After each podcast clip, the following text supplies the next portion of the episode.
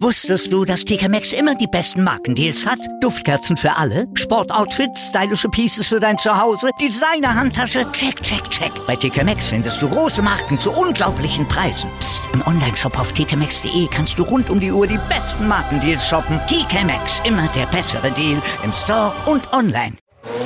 Starting Grid, die Formel 1 Show mit Kevin Scheuren in Zusammenarbeit mit motorsporttotal.com und Formel1.de. Keep racing Auf meinsportpodcast.de.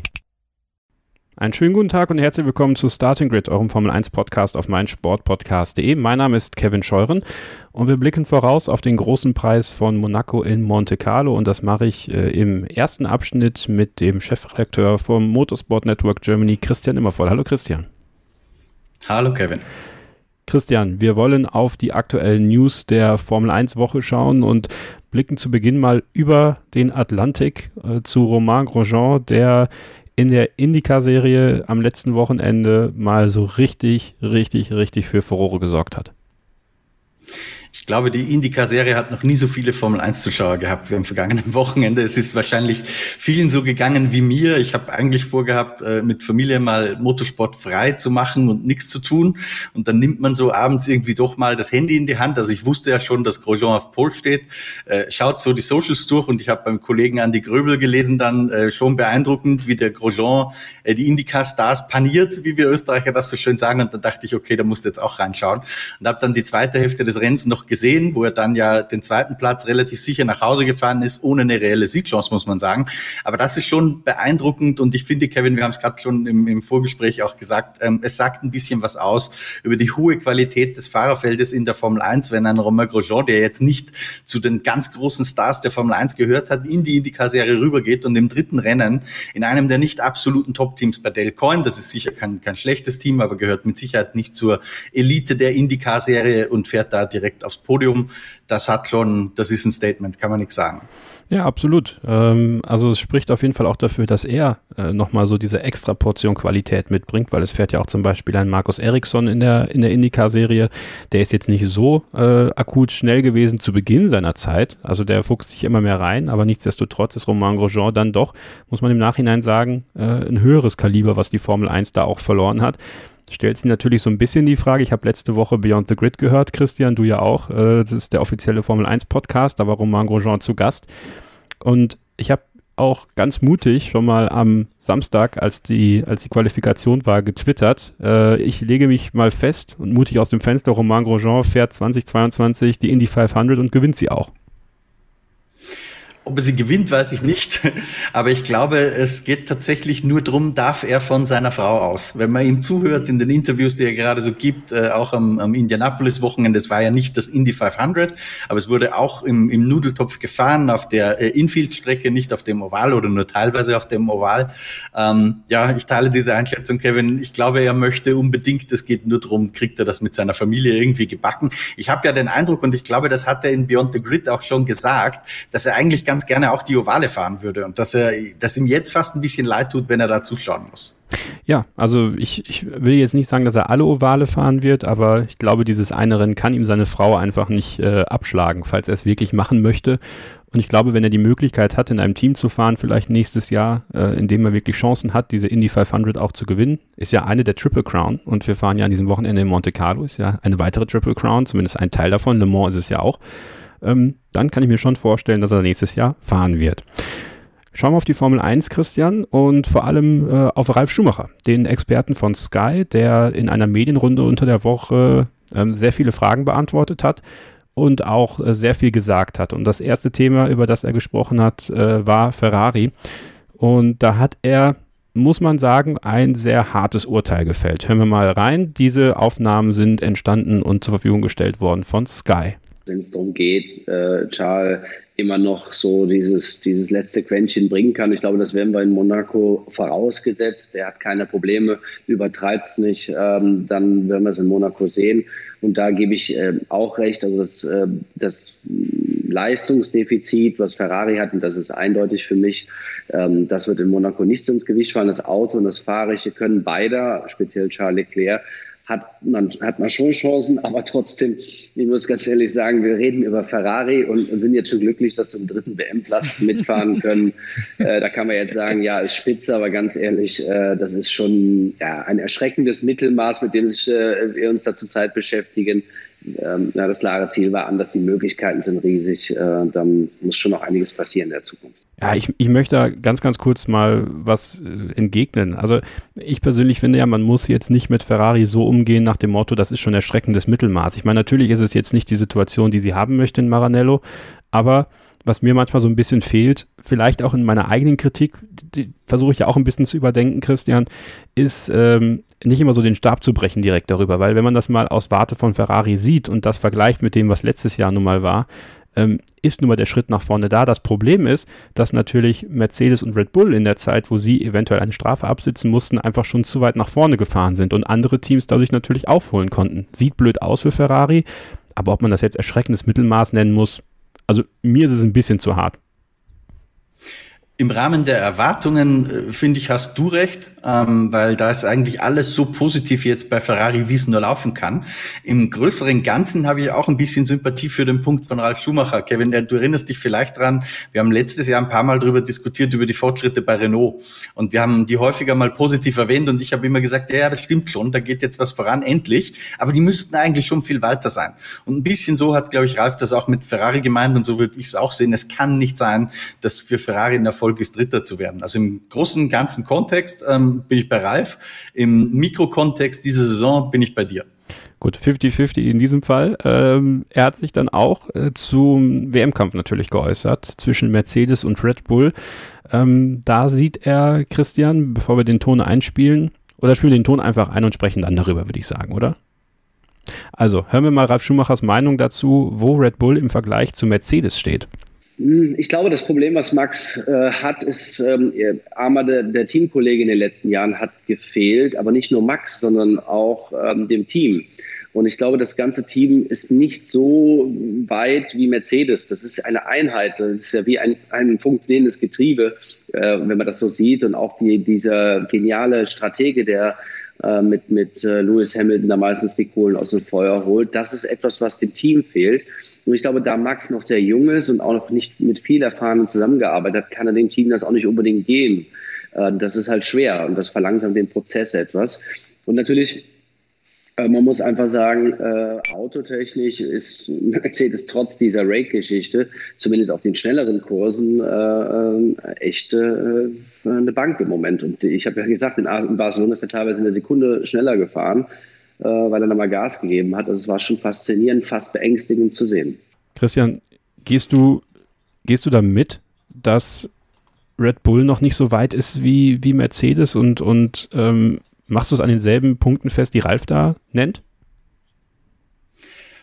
Er hat schon einen Punkt, äh, wenn er sagt, bei äh, Red Bull funktioniert vieles halt noch nicht so geschmiert, wie es das vielleicht bei Mercedes tut, weil vielleicht auch die Erfahrung fehlt, äh, zumindest Max Verstappen, äh, in einem WM-Kampf wirklich bis zum Schluss durchzuziehen. Die Situation hat Verstappen noch nicht gehabt. Für das Team ist es auch inzwischen Weiche näher, wollen wir nicht vergessen, bis sie in dieser Situation waren. Und da wirkt Mercedes einfach eine Spur homogener und kompakter. Nur die Erfahrung musst du halt machen. Also Red Bull kann eh nicht sagen, die hätten ja anders als Ferrari, wo wir vorhin drüber gesprochen haben, hätte Red Bull auch nichts tun können, um diese Erfahrung zu haben. Ja, die kannst halt nicht kaufen, die kriegst nur durchs Erfolgreichsein. Jetzt sind sie da und schauen wir mal. Das, was ich vielleicht noch ergänzen würde, Max Verstappen ist einer, dem ich zutraue, dass er die Kaltschnäuzigkeit in entscheidenden Situationen auch hat, ohne die Erfahrung zu haben. Ich glaube, dem ist zuzutrauen, dass er wirklich cool ist, wenn es drauf ankommt. Er wirkt für mich nicht wie einer, der übermäßig an Nervenflattern leidet. Ja, aber dafür offensichtlich die zweiten Fahrer jeweils bei Red Bull und Ferrari zumindest ein Stück weit. Bei Red Bull, finde ich, muss man Sergio Perez dann doch noch ein bisschen Zeit geben, sich auf dieses neue Terrain irgendwie einzuschießen. Die Zeit sollte er auch noch bekommen, obwohl man auch da sagen muss, wir haben in den letzten Saisons immer viel über Pierre Gasly und Alex Albon gesprochen, auch bei Starting Grid auf meinsportpodcast.de. Und ähm, ja, also irgendwann müssen wir auch da wahrscheinlich äh, den Cut machen und sagen, okay, Sergio, äh, wo können wir die Kritik bei dir ansetzen? Wo Ralf Schumacher die, Kritik, muss es richtig heißen, ansetzt, ist aber bei Valtteri Bottas. Und ähm, ja, da gibt es ja nach wie vor diese hartnäckigen Gerüchte, obwohl ja alles dementiert ist, dass Russell und Bottas die Cockpits tauschen könnten. Hm. Hören wir mal das, äh, hören wir mal da in das rein, was Ralf Schumacher gesagt hat bei Sky ähm, im Zweikampf zwischen Valtteri Bottas und George Russell. Und Valtteri, ähm, den jetzt auszutauschen gegen zum Beispiel äh, Russell, da würde man eventuell auch ein kleines Risiko eingehen. Deshalb, das muss schon sehr, sehr schlecht sein. Ich würde es Russell gönnen. Ich glaube auch, dass, dass George einen besseren Job machen würde, weil für mich äh, ist Valtteri jetzt auch, glaube ich, emotional äh, langsam wird es schwierig für ihn. Ähm, es ist ja schon so, Christian, äh, dass man die Frage durchaus stellen kann, ob es jetzt wirklich so viel Unruhe erzeugen würde, ähm, wenn man Russell und Bottas tauscht. Also nach, meiner Meinung nach, nach dem Imola-Ding ähm, wird sich Russell jetzt auch nicht querstellen und irgendwie Hamilton gefährden. Ähm, aber diese Position von Valtteri Bottas, auch in der öffentlichen Wahrnehmung, äh, die schwindet und schwindet immer weiter. Ja, gebe ich dir recht. Und trotzdem glaube ich, dass Bottas der perfekte Teamkollege ist, um mit den achten WM-Titel zu holen, sowohl für Lewis Hamilton als Fahrer, weil da wird ihm, glaube ich, nicht gefährlich, als auch als Team. Weil, und das wollen wir nicht vergessen, ich finde, da ist auch Ralf mit seiner Kritik relativ hart. Ich widerspreche ihm selten und äh, noch un ungerner als seltener. Kam jetzt, glaube ich, falsch raus, ist aber wurscht, ihr wisst, was ich meine. ähm, aber in dem Fall finde ich, dass Bottas teilweise schlechter gemacht wird, als er eigentlich ist. Wollen wir nicht vergessen, das ist ein Fahrer, der die Kapazität hat, ähm, in Portimao das Auto auf Pole zu stellen, gegen einen Lewis Hamilton, der inzwischen bei 100 Pole Positions, das waren genau 100, glaube ich, oder Kevin? Man genau. verliert schon beim Zählen, beim Zählen die Übersicht. Also das ist nicht irgendwer, das ist der erfolgreichste Rennfahrer in der Geschichte der Formel 1, ähm, zumindest was die Zahlen betrifft. Und ich finde, dass sich da Bottas im Vergleich gar nicht so schlecht macht. Also für eine Nummer zwei in Anführungsstrichen oder 1b oder wie man das auch nennen möchte, finde ich, ist ja Idealbesetzung.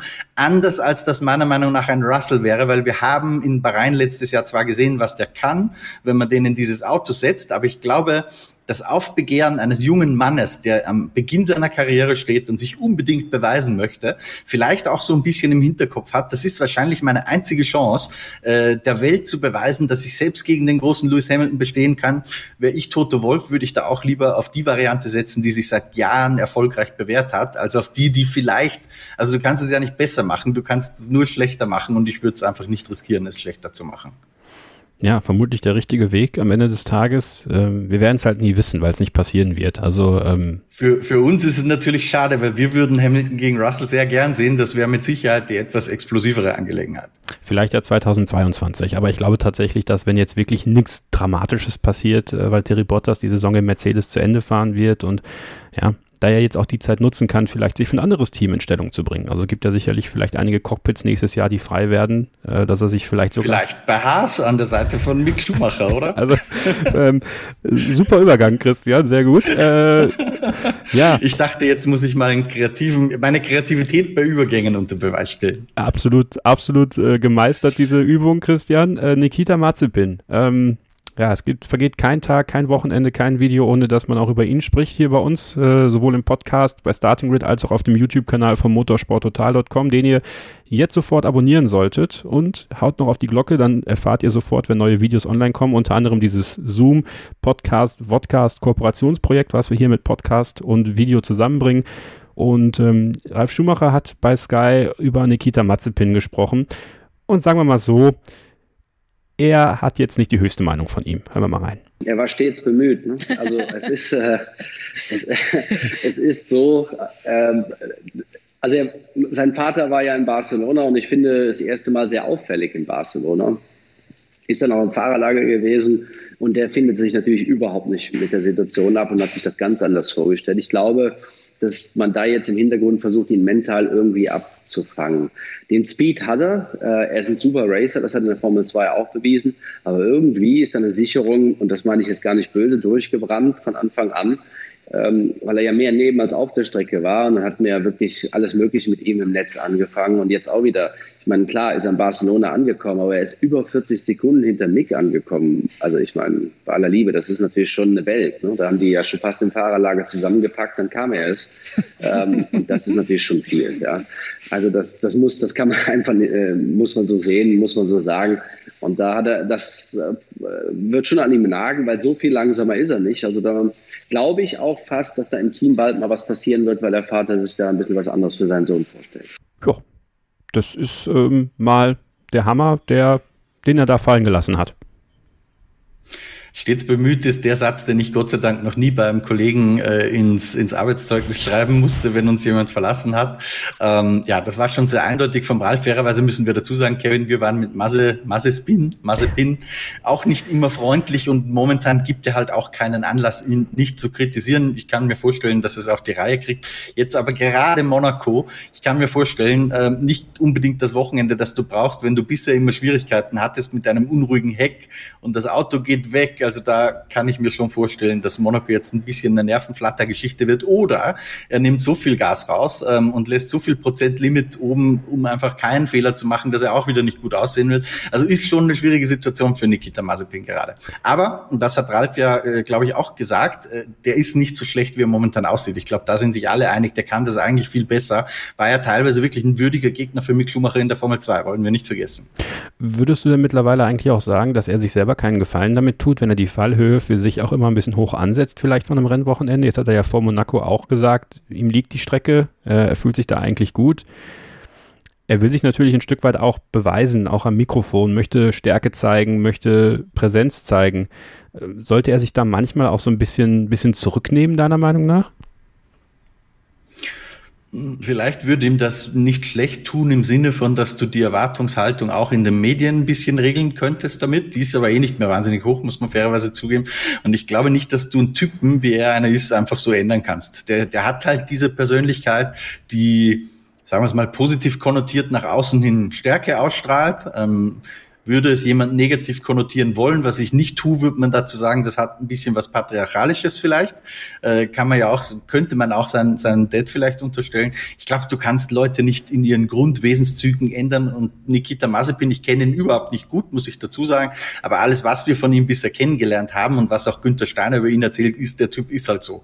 Und ich glaube, so muss man ihn auch ein Stück weit nehmen. Letztendlich, glaube ich, geht es nur um die Leistung auf der Strecke. Die muss er jetzt in den Griff kriegen. Ich glaube nicht, dass er der Typ ist, der sich auch von irgendwie Kritik Kritik, wenn wir beide hier im Podcast was plaudern, mal davon abgesehen, dass er nicht äh, Deutsch versteht. Aber selbst wenn er das tun würde, glaube ich, wird das ziemlich von ihm abprallen. Da habe ich schon das Gefühl, das ist nicht einer, ähm, der sich jetzt wahnsinnig einschüchtern lässt, weil irgendwelche Trolle auf Social Media irgendwas schreiben. Ich glaube, da sind andere empfänglicher und sensibler als Mazepin. Ich möchte noch übrigens eine Sache sagen, die wir am letzten Rennwochenende so ein bisschen übersehen haben, die, was Nikita Mazepin angeht. Nicht auf der Strecke, im Auto, sondern äh, in der We Race S1 Minute, die sie ja immer machen, ist er auf die Knie gegangen. Also das hat man ja bei Daniel Quiert äh, die Jahre über, das Jahr über nicht gesehen letztes Jahr, weil das normalerweise in Russland verpönt ist, das zu tun, auf die Knie zu gehen. Das wird auch als Schwäche angesehen, deswegen hat Quiert es halt nicht gemacht.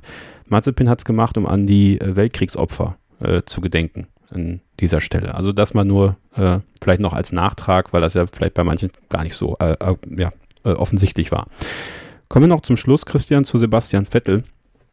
Und auch bei ihm scheinen sich ein bisschen die Geister. Wir lesen das ja auch in den Kommentaren unter den Videos. Äh, wir lesen es im Live-Chat, wenn wir unsere Live-Videos machen auf dem YouTube-Kanal von Formel1.de, bei den Podcast-Kommentaren. Ähm, viele leiden mit ihm, andere machen sich ein bisschen lustig über ihn, ähm, andere verstehen es nicht wirklich, warum es bei Aston Martin auch nicht läuft. Und Ralf Schumacher ja, stellt äh, eine einzig äh, entscheidende Frage, macht die Formel 1 noch Sinn für Sebastian Vettel? Hören wir mal rein, was er bei Sky gesagt hat dazu. Also man muss schon einsehen, äh, Sebastians Aufgabe wird es in den nächsten Rennen sein, seinen Teamkollegen zu dominieren. Das muss er. Ja, er ist vierfacher Weltmeister. Und wenn er dann nicht klar besser ist und auch das Team nach vorne bringt, dann muss er sich irgendwann auch mal die Frage stellen, ob das noch sinnvoll ist. Äh, aber da sind wir ja noch nicht. Die Chance, äh, die wird er sicherlich auch nutzen in den nächsten Rennen, aber das wäre dann so. Und ich denke, in den nächsten zwei, drei Rennen, die muss er ihm noch geben, aber dann sollte das Thema durch sein. Hoffentlich. Christian, kann es reichen, nur den Teamkollegen zu dominieren? Und ist er nicht auch da, Ralf, wieder so ein bisschen hart mit Sebastian Vettel? Also die Frage zu stellen, ob die Formel 1 noch Sinn ergibt für ihn er wird ja einen Sinn sehen, Sebastian Vettel jetzt. Er für sich sieht den auf jeden Fall und ich glaube, dass ihm auch ziemlich wurscht ist, ob wir den für ihn sehen, weil von außen die Beobachter, die mehren sich ja schon. Das ist auch nicht nur Ralf Schumacher, die sagen, mein Gott, hätte er doch ein Jahr Auszeit genommen. Da gibt's Dr. Marco, der das sagt, da gibt's Gerd Berger, der das sagt, äh, Ralf Schumacher, der jetzt äh, überhaupt meint, er sollte die Sinnfrage vielleicht stellen. Das ist ja das, was Ralf so ein bisschen suggeriert hat. Ich glaube, äh, Sebastian hat einfach immer noch viel zu viel Spaß an der Formel 1, als dass er wirklich zu Hause bleiben könnte. Daher hat sich diese Möglichkeit für ihn gar nicht nicht gestellt. Das ist zumindest meine Theorie. Ich glaube, der hat sich überhaupt nie gefragt, ähm, irgendwie nach Taktik könnte 2022 ein Cockpit frei werden. Ich glaube, er wollte einfach 2021 nicht zu Hause bleiben ähm, und hat dann halt das Beste genommen, was ihm äh, irgendwie in die Finger kam. Und das war ja auch zu dem Zeitpunkt, wo er unterschrieben hat, eine sehr, sehr verlockende Option. Ähm, dass das jetzt nicht so gut klappt, wie er sich das erhofft hat, das ist klar. Das kann man aber im Vorhinein nicht unbedingt wissen. Ähm, zu den sportlichen Chancen glaube ich, äh, es wird besser werden. Ich glaube aber nicht in Monaco. Und mit diesem Satz können jetzt eigentlich alle Vettel-Fans jubeln, weil wir wissen alle, dass meine Trefferquote bei Prognosen äußerst bescheiden ist. Das heißt, es wird in Monaco knaller gut werden äh, für Sebastian Vettel. Wenn man mich aber nach meiner Prognose fragt, glaube ich, Monaco wird es noch nicht. Äh, da brauchst du sehr viel Vertrauen ins Auto. Ich glaube, das hat er nicht. Ich glaube auch, dass diese Low-Rate-Cars in, in Monaco nicht wahnsinnig gut funktionieren werden.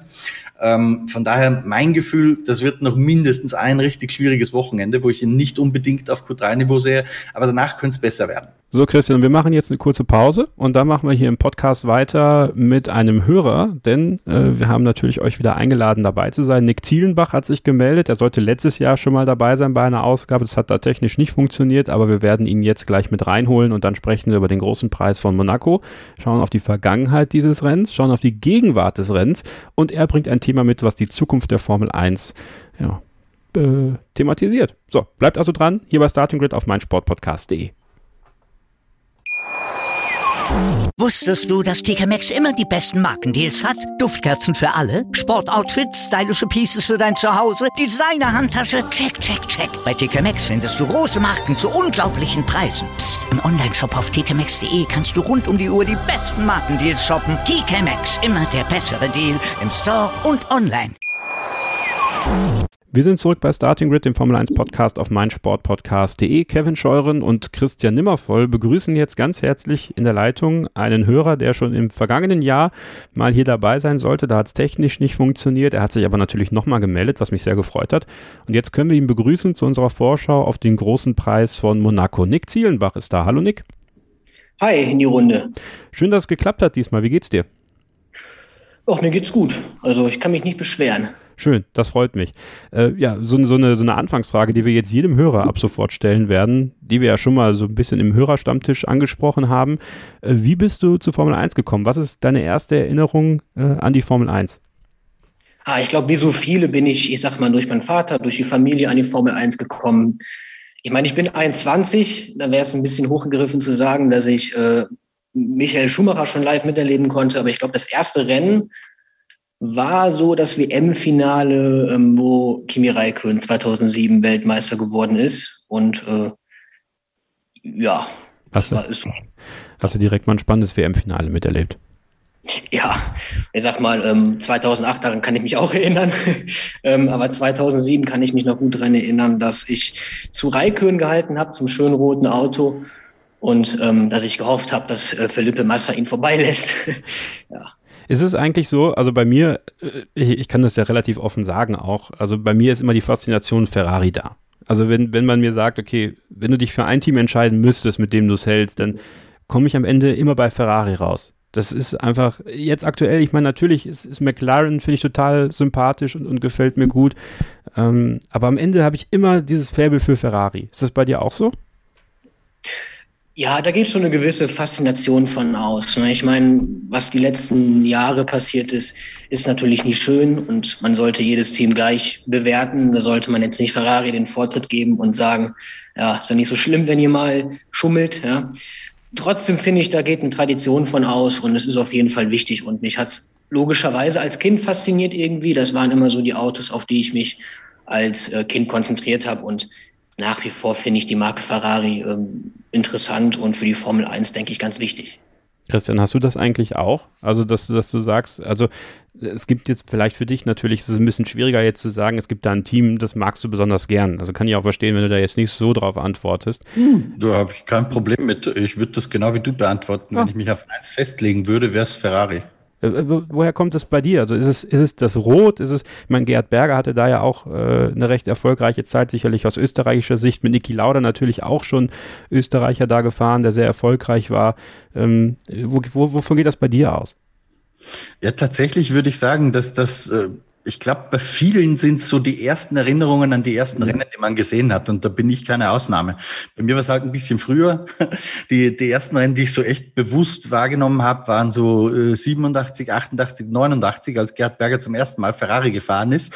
Besonders dann 89 mit dem äh, 639 oder 640, glaube ich, hieß er, dieses wahnsinnig schöne Auto mit dem Dunkelrot und diesen eng zusammengeschnittenen Seitenkästen. Das erste Auto, das Schaltwippen hatte in der Formel 1 und äh, äh, sequenzielles Getriebe ähm, von John Barnard entwickelt. Also es war technisch revolutionär. Das habe ich damals natürlich überhaupt nicht äh, geschnallt, noch in der Form. Ähm, das habe ich dann erst später für mich so aufgearbeitet. Und das sind irgendwie so kleine Fetzen, keine Ahnung. Äh, zum Beispiel dieses, dieses Bild mit dem Ferrari äh, von 89 beim Regenrennen. Ich glaube, es war Adelaide, das dann abgebrochen wurde.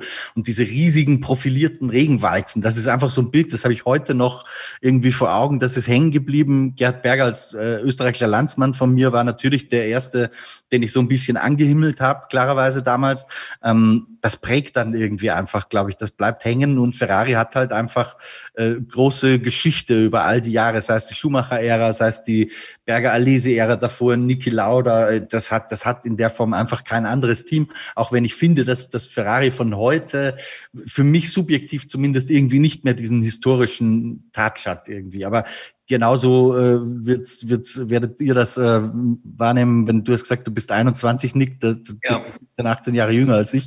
Wahrscheinlich wirst du in 17, 18 Jahren genauso reden wie ich. das ist einfach immer der, der, der Lauf der Dinge, glaube ich, dass man die Zeit, wo man angefangen hat, äh, sich in einen Sport zu verlieben, die glorifiziert man im Nachhinein immer ein bisschen. Und so ist es bei mir wahrscheinlich auch. Also ich ich, ich würde mal sagen, dass ja auch die Perfektion ein bisschen eine andere geworden ist in der Formel 1 als damals, wodurch ein bisschen Charme auch verloren gehen kann, auch bei Ferrari. Das stimmt. Wo wir beim Thema Glorifizieren sind, deswegen glorifiziere ich auch den Benetton von 95 so. Obwohl es wahrscheinlich für viele das hässlichste Auto unter der Sonne ist, äh, liebe ich ihn einfach. Aber er war besonders, weißt du? Ja, ja. Und ich habe auch, ähm, ganz witzig, dass du Benetton erwähnst, ich glaube, der 91er oder 92er war der erste dann, der eine hohe Nase hatte. Und das gab es irgendwo bei so einem bescheuerten Mediashop TV-Fenster. Satellitenfernsehen damals ja auch ganz was Revolutionäres, äh, zumindest bei uns in Österreich. Und da gab es irgendwie ein 1 zu 43 Modell zu kaufen für ein Schweinegeld. Ähm, da bin ich meinem Dad so lange in den Ohren gelegen, bis ich das tatsächlich bekommen habe. Und was, was mich daran so fasziniert hat, war einfach die hohe Nase, weil das war halt damals total ungewöhnlich. Und das war aber noch der gelbe Camel Benetton. Also muss zwei oder 93 gewesen sein, schätze ich. Müsste 92 gewesen sein, ne? Ja, da ist doch Schumi auch mitgefahren.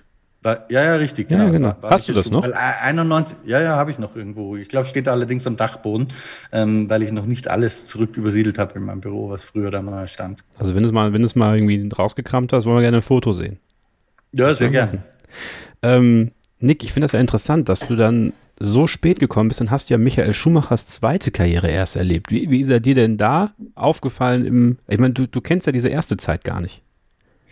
Ja, also ich, ich glaube, ich kenne sie schon ein bisschen aus Erzählungen, aber ich glaube, es wäre jetzt ein bisschen unrealistisch zu sagen, dass ich das hautnah miterlebt habe. Da fällt mir gerade ein, ich glaube, eine weitere Erinnerung, die relativ früh war, war, glaube ich, der Unfall von Robert Kubica wo ich relativ erschrocken war damals. Oh ja. Ähm, das ist ja dann auch damals so ein Thema gewesen. Aber wie war die Frage nochmal? Äh, wie du Schumis zweite Karriere dann erlebt hast. Also so. Hm. Ja, ich sag mal, man hatte natürlich, man wusste natürlich den Erfolg, man wusste auch, was er kann und man hat sich einfach gefreut, ihn fahren zu sehen. Ne? Es war natürlich eine komplett andere Ära, in der er dann gefahren ist letzten Endes. Und ähm, viele sagen ja auch, dass er das hätte lassen sollen, weil er sich da ein bisschen verheizt hat. Aber ich finde, man hat ihn schon angemerkt, dass er das aus, aus dem Spaß macht und warum nicht? Ich fand's gut. Wie stehst du denn zum großen Preis von Monaco, Nick? Es ist ja zweigeteilt. Ne? Also ich finde schon, dass er ein wichtiger Teil der Formel 1 ist, wegen der Tradition. Und ich finde es einfach so interessant, dass man da so eine, ja, die Autos sind ja immer gefahren und es ist einfach wichtig, ja, was heißt wichtig, aber ich finde es einfach schön zu sehen, dass diese Strecke gleich bleibt, irgendwie auch für die Puristen und ähm, man sowohl die Autos vor 30, 40, 50 Jahren oder heute dort fahren, dort, dort fahren sieht. Ich finde es einfach schön. Und ähm, aber natürlich rein vom Rennen her ist das Qualifying immer eine sehr entscheidende Sache und ja, es ist schon ein bisschen dieser Train, dem man dann sonntags zusieht. Ne? Obwohl ich finde, das hat auch seine Spannung, weil man darf nie vergessen, wie fahrer, fahrerisch anspruchsvoll diese Strecke ist. Und ähm, wenn man sich jetzt mal da rein versetzt, so ein ganzes Rennen durchstehen zu müssen, das ist natürlich auch eine enorme sportliche Leistung. Insofern finde ich es eigentlich jedes Jahr interessant zuzusehen. Ja, darf ich bei Monaco auch was in die Nostalgieauer einwerfen? Das bitte, wir sind gerade beim Thema Vergangenheit, deswegen hau raus.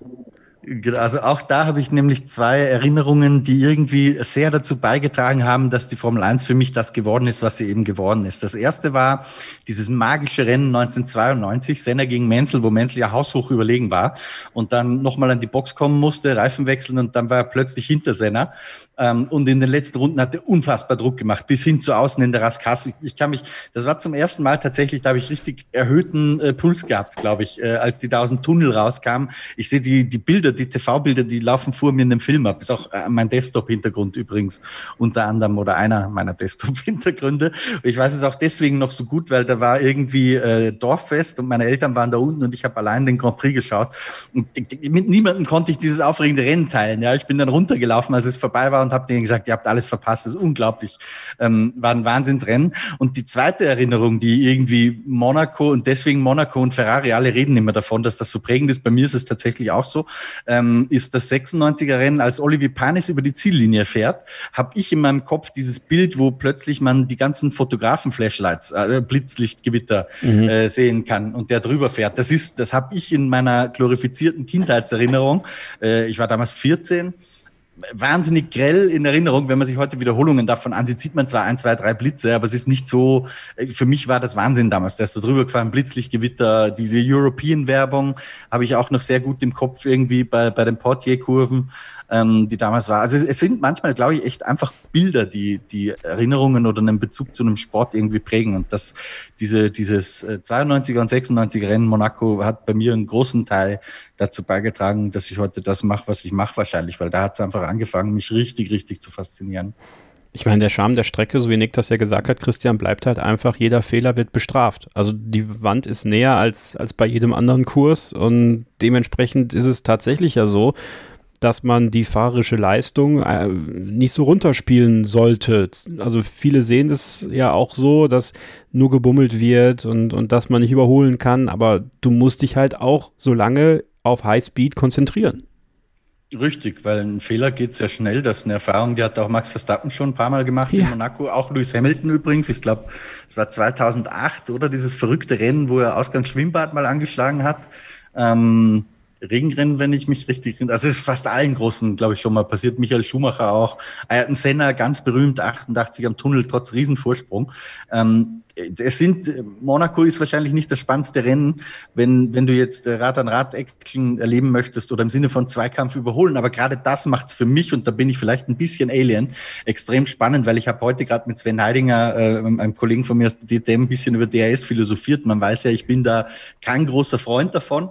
Und ich finde Rennen toll, wo einer mit völlig abgenudelten Reifen, wo man weiß, der ist viel langsamer, unter Druck steht, rundenlang, vielleicht 20, 30 Runden lang mit einem hinten hinter ihm, äh, der innerhalb von fünf Runden 20 Sekunden aufgeholt hat, weil seine Reifen so viel besser sind. Und dann ist das richtig ein, ein echtes Duell. Der fährt immer wieder daneben. Es klappt aber nicht ganz. Das finde ich viel spannender als jedes DRS-Überholmanöver. Da ist mit Sicherheit jeder ein bisschen anders. Ich tick halt so. Und deswegen finde ich Monaco selten wirklich langweilig. Vor allem, weil auch immer ähm, vielleicht nicht ganz so spannend wie auf anderen Strecken im Sinn von Überholen, aber weil doch fast immer äh, bis irgendwie zum Schluss irgendwie Spannung drinsteckt, auch wenn sie nicht so offensichtlich ist wie bei anderen Rennen. Ja, gerade natürlich im WM-Kampf. Ne? Ich meine, wenn wir jetzt uns vorstellen, dass am Sonntag äh, Max, Max Verstappen es schafft, Lewis Hamilton in der Hafenschikane zu überholen, da werden wir dann auch noch viele Jahre drüber reden. Ne? Ja, absolut. Also das Problem ist, ich habe immer noch dieses Rennen in Erinnerung, wo, wo Verstappen, wann war das, 2019 oder 2018, wo Verstappen Hamilton gejagt hat, gejagt hat, gejagt hat, dann diesen einen Versuch gesetzt hat. Ich glaube, das müsste 19 gewesen sein, ne? Ähm, und den, ausgangs der, der, also rein in den Tunnel immer diese durchdrehenden Räder hatte und deswegen nicht ranfahren konnte, wirklich an ihn. Also ähm, da bin ich sehr gespannt drauf, ob, ob wir da jetzt wirklich mal so, ein so, ein so ein Infight äh, in diesem engen Stadtkurs in Monte Carlo erleben werden. Wenn wir mal schauen, äh, zum ersten Mal wurde 1950 in Monaco gefahren, da hat Fangio gewonnen, dann 51, 53, 54 nicht, seitdem immer durchgehend in der Formel 1, sechs Siege, Ayrton Senna, Rekordsieger, äh, drei Siege hat Hamilton, das ist der, der die meisten Rennen im aktuellen Fahrerfeld gewonnen hat, 15 Mal hat McLaren da gewonnen in, in Monte Carlo, ich habe es vorhin im Zoom-Tag schon angesprochen, ist Part der äh, Triple Crown mit Le Mans und den Indy 500. Ja, und trotzdem stellt man sich die Frage, ist Monte Carlo noch zeitgemäß in der Formel 1, Nick? Ähm, äh, ist es das? Also ich meine, gibt ja genug Ideen, wie man vielleicht, äh, wie man vielleicht diesen Grand Prix noch mal ein bisschen aufwerten kann. Christian hat ja mal den feuchten Traum eines Nachtrennens in, in Monaco, hat er ja vor, vor einem Jahr, glaube ich, hier auch schon mal erwähnt. Ähm, ja, wie stehst du zur Zeitgemäßheit von Monte Carlo in der Formel 1? Also ich sag mal so, ähm, in den letzten Wochen hatten wir sehr viele Track Limits Diskussionen. Ähm, ja. Insofern bin ich eigentlich die nächste Woche, also am, am, Sonntag nicht haben werden. Ich weiß nicht. Also es ist dieser Bummelkurs irgendwo am Sonntag, aber ich finde, die sportliche Herausforderung ist heute genauso da wie sonst auch. Und dann muss man sich natürlich die Frage stellen, was heißt zeitgemäß? Und ich finde, warum nicht? Es gehört dazu. Willst du es unterschreiben, Christian? Ja, absolut. Also ich glaube, es wäre fatal, wenn die Formel 1 sagt, sie trennt sich von einem so traditionsreichen Herzstück ihrer Geschichte wie Monaco. Das ist, das gehört dazu. Ich, mir persönlich blutet ja das Herz, dass schon relativ viel von dem, wie ich Monaco in Erinnerung habe, eigentlich äh, kastriert wurde. Die erste Kurve, wo man die Leitplanke entfernt hat, äh, die Boxengasse äh, ist auf der anderen Seite. Inzwischen Schwimmbad hat man entschärft. Raskas ist überhaupt nicht mehr das, was es früher war. Also ich finde eher das schon schade, habe aber natürlich natürlich Verständnis dafür, dass man da ein bisschen mit der Zeit gehen musste. Finde das, was da gemacht wurde, aber völlig ausreichend. So, und dann ähm, gibt es ja noch diese Ideen, wie man Monaco in der Zukunft vielleicht, also es sind jetzt keine Ideen, die die Formel 1 wirklich hat, aber wir haben ja jetzt an diesem Rennwochenende ähm, die McLarens, die mit dem ikonischen Gulf, äh, der Gulf-Lackierung fahren werden. Ähm, und dann stelle ich mir ja die Frage, Nick, wie wäre es denn, wenn man diesen Grand Prix generell zu einem Retro-Grand Prix macht? Wenn man sagt, Einmal im Jahr gibt es äh, alte Lackierungen, ähm, so ein bisschen Reminiszenz. Also wenn sich ein Rennen dafür anbietet, dann doch Monaco, oder? Ich finde es immer schön, wenn so Retro-Lackierungen irgendwie an die Autos kommen. Stell mir dann aber die Frage, es ist irgendwas Besonderes. Wenn so eine Lackierung mal ins Auto kommt, das sollte man nicht so künstlich äh, herbeiführen. Okay, Christian, wie stehst du zu sowas wie, wie Retro Grand Prix in Monaco? Ähm, also wenn man den ganzen Grand Prix macht, äh, bin ich beim Nick, das würde ich auch fast ein bisschen übertrieben finden. Nur die McLaren-Lackierung, die sie jetzt gemacht haben, die ist natürlich für jeden Traditionalisten äh, wunder, wunderschön. Auch ich finde das klasse. Ähm, gefällt mir sehr gut, auch optisch tatsächlich wunderschön. Mit dem Orange von McLaren, ich weiß, das ist die Traditionsfarbe, aber da bin ich irgendwie nie so richtig warm geworden. Ist natürlich hochgradig subjektiv. Äh, das finde ich richtig schön und toll und bin froh, dass sie das haben. Vielleicht überlegen sie sich ja, ob sie das nicht vielleicht sogar behalten. Ich glaube, das wird auch den anderen Sponsoren Sponsoren ganz gut tun, weil einfach diese ikonische Lackierung äh, auch für die Sponsoren, die nicht Galf heißen, ähm, mehr Präsenz bringen, bin ich mir fast sicher. Also ich finde schön, äh, mein, mein, Kollege Stefan Ehlen plädiert ja immer dafür, dass man sozusagen ganzen Retro Grand Prix macht in, ja. in Monaco. Ähm, das, das würde ich, also irgendwie wäre es ganz witzig. Ähm, ich halte es aber für nicht durchführbar und eben, wie Nick sagt, das dann fast schon ein bisschen künstlich irgendwie. Und Nachtrennen? Nach, ich kann mich gar nicht erinnern, dass ich das mal vorgeschlagen habe. ähm, kann gut sein, weil ich erinnere mich sehr häufig nicht an das, was ich gestern gesagt habe. Ich, ich würde es heute, wenn ich das mal gesagt habe, würde ich mir heute fast selbst widersprechen und sagen, mh, hm, Singapur haben wir eh dieses Night Race äh, Standalone USP-Merkmal. Ähm, da kann Monaco dann auch Tag sein, vor allem auch damit am Abend die alle trinken können. Ja, das ist ja auch ganz wichtig. Das gehört ja auch, auch irgendwie zu Monaco dazu.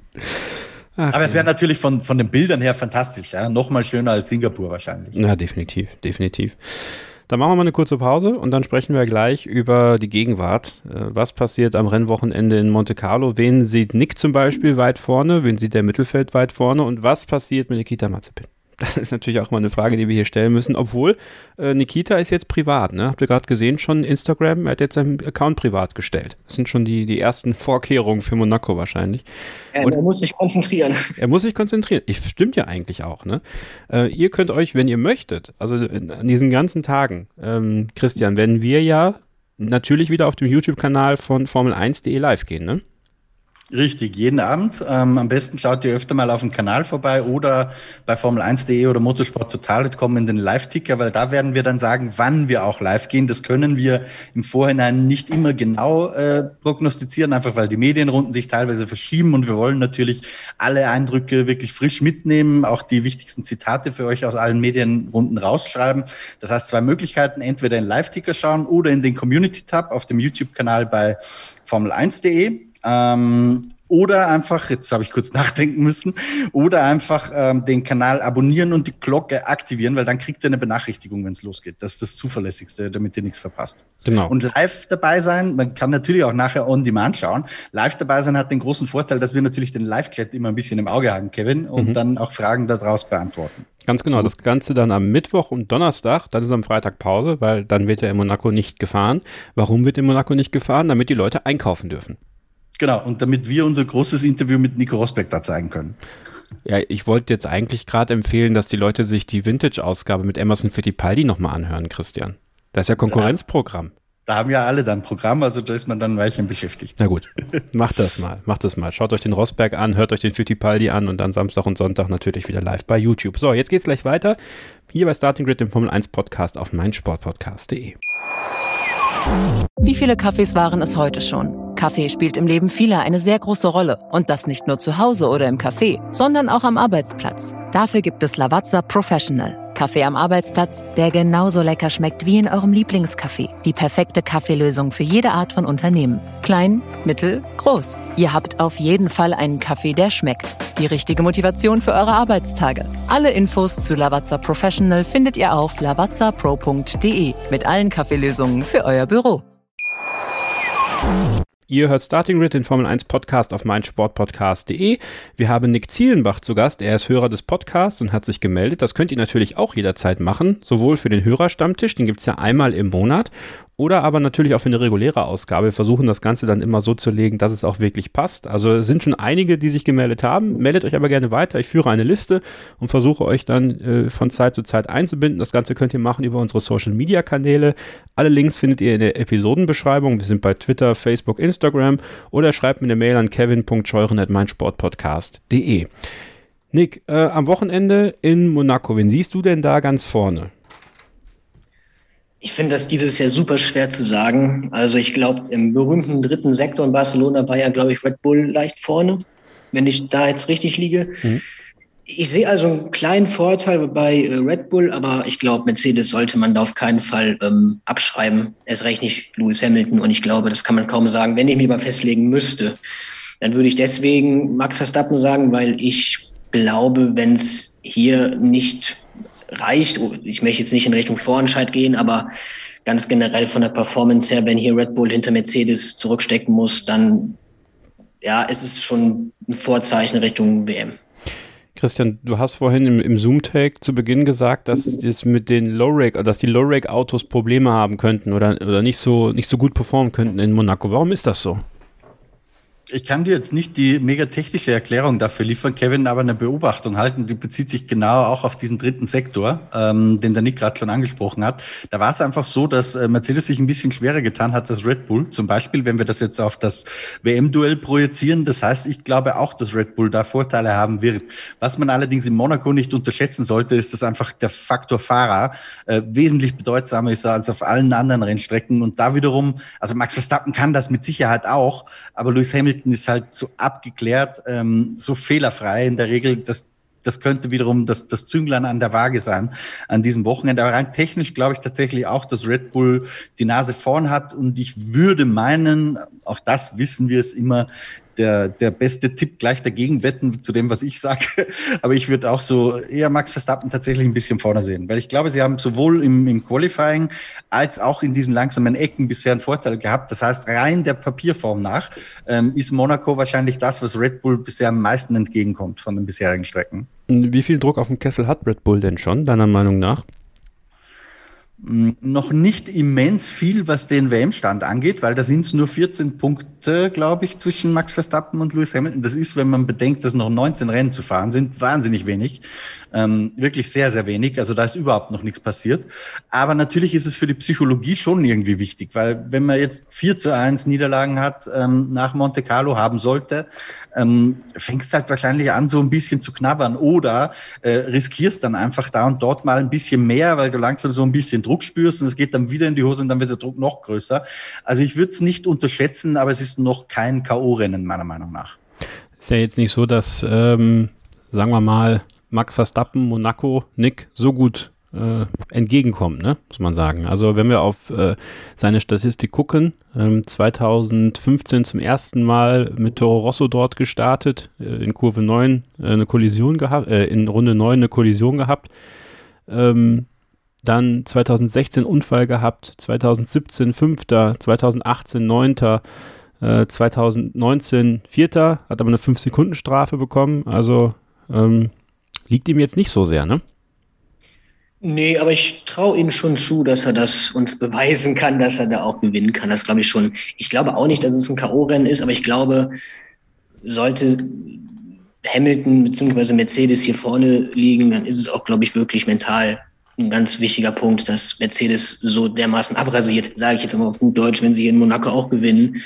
Weil es ist allgemein bekannt, dass Red Bull hier Favorit ist und ich glaube, dass der Max Verstappen da ich weiß nicht, ich glaube, dass der Hamilton durch seine Erfahrung auch ein wenig besser mit dem Druck umgehen kann. Und ich glaube, Druck ist in Monaco auch immer ein wichtiges Thema, wenn man keinen Fehler machen darf, weil wir haben ja schon den einen oder anderen Fehler bei beiden gesehen. Ich bin gespannt.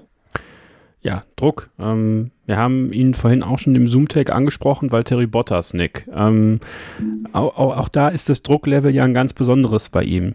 Jetzt wäre Monaco ja eigentlich ein Rennen, ähm, wo man sagen kann, okay, mit einer guten Ausgangssituation im Qualifying und Valtteri Bottas ist ein herausragender Qualifier, kann er sich natürlich jetzt in eine Position bringen, wo er vielleicht sogar Lewis Hamilton schlagen kann. Wie, wie schätzt du Valtteri Bottas Chancen am Wochenende ein?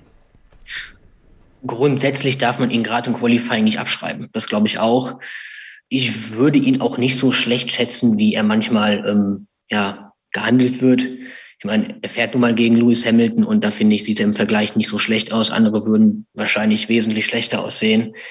Ich weiß jetzt ehrlich gesagt gar nicht, wie seine Bilanz in Monaco ist, aber grundsätzlich glaube ich, dass er im Qualifying, besonders im Qualifying, Lewis unter Druck setzen kann. Ob er es dann im Rennen umsetzt und ob, ähm, ob er dann das bis zum Sieg zu Ende tragen kann, kann ich nicht einschätzen, aber grundsätzlich glaube ich auch, dass er im Gegensatz zu Perez, ich glaube, Perez steht ein bisschen mehr unter Druck in Monaco.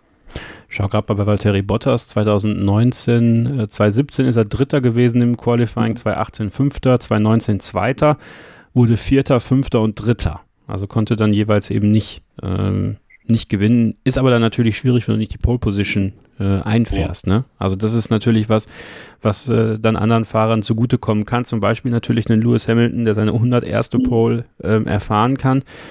Christian, ähm, Sergio Perez hat Nick angesprochen. Ähm, auch da natürlich die Frage, Bezug nehmend auf das, äh, auf das Zoom-Take. Ähm, ich habe gesagt, okay, wir geben ihm noch ein bisschen mehr Zeit und dann, dann müssen wir auch irgendwann die Kritikpunkte ansetzen, die wir vielleicht bei Gasly und Albon angesetzt haben. Ähm, ja, aber können wir das da eigentlich? Weil äh, im Grunde genommen ja die Erfahrungswerte, die der Fahrer generell in der Formel 1 hat, doch ganz andere sind. Ja, also gerade Monaco kann halt in die eine oder in die andere Richtung gehen. Ich glaube, das ist für alle die wie Perez das Team gewechselt haben oder wie Fernando Alonso neu in die Formel 1 zurückgekehrt ist, dieses Monaco für alle ein relativ undankbares Rennen sein wird. Außer es gibt einen, der sich halt gerade in Monaco besonders wohlfühlt. Auch die Typen gibt's ja. Wir erinnern uns an Pastor Maldonado. Ähm, ich sag's jetzt mal überspitzt und, und sehr überspitzt. Ja, der reist ein ganzes Jahr nichts, kommt nach Monaco und fährt sich die Seele aus dem Leib. Das war schon vor der Formel 1 so. In den, in den Nachwuchsserien hat er unglaubliche Rennen abgeliefert. Ähm, ich sehe das bei Perez ein bisschen schwierig. Ich glaube nicht, dass Monaco das Rennen sein wird, wo er über sich hinaus wächst. Ähm, traue ihm aber grundsätzlich schon zu, dass er eine sehr gute Nummer zwei sein wird zu Max Verstappen, so ähnlich wie das weitere Bottas zu Lewis Hamilton ist. Ähm, aber nicht unbedingt in Monaco. Das ist auch nicht, ich habe jetzt seine Statistik der vergangenen Jahre nicht genau im Kopf, ehrlich gesagt, aber das ist nicht äh, eine klassische Paris-Strecke. Das Einzige, was, glaube ich, jeder noch in Erinnerung hat, ist ein schwerer Unfall, äh, damals im Sauber, wo er dann auch im, im äh, Princess Grace Hospital äh, die Nacht verbracht hat. Ähm, ja, also sicher nicht das einfachste Rennen Monaco, dieser leitblanken Dschungel. Ähm, wenn du sagst, du hast bisschen dich schwer getan bisher, dass du da dann die Lücke zum Teamkollegen schließt, da ist Monaco einfach nicht geeignet dafür, weil du kannst nicht sagen, so ich riskiere jetzt hier ein bisschen mehr, weil dann liegst äh, ganz schnell in der Mauer.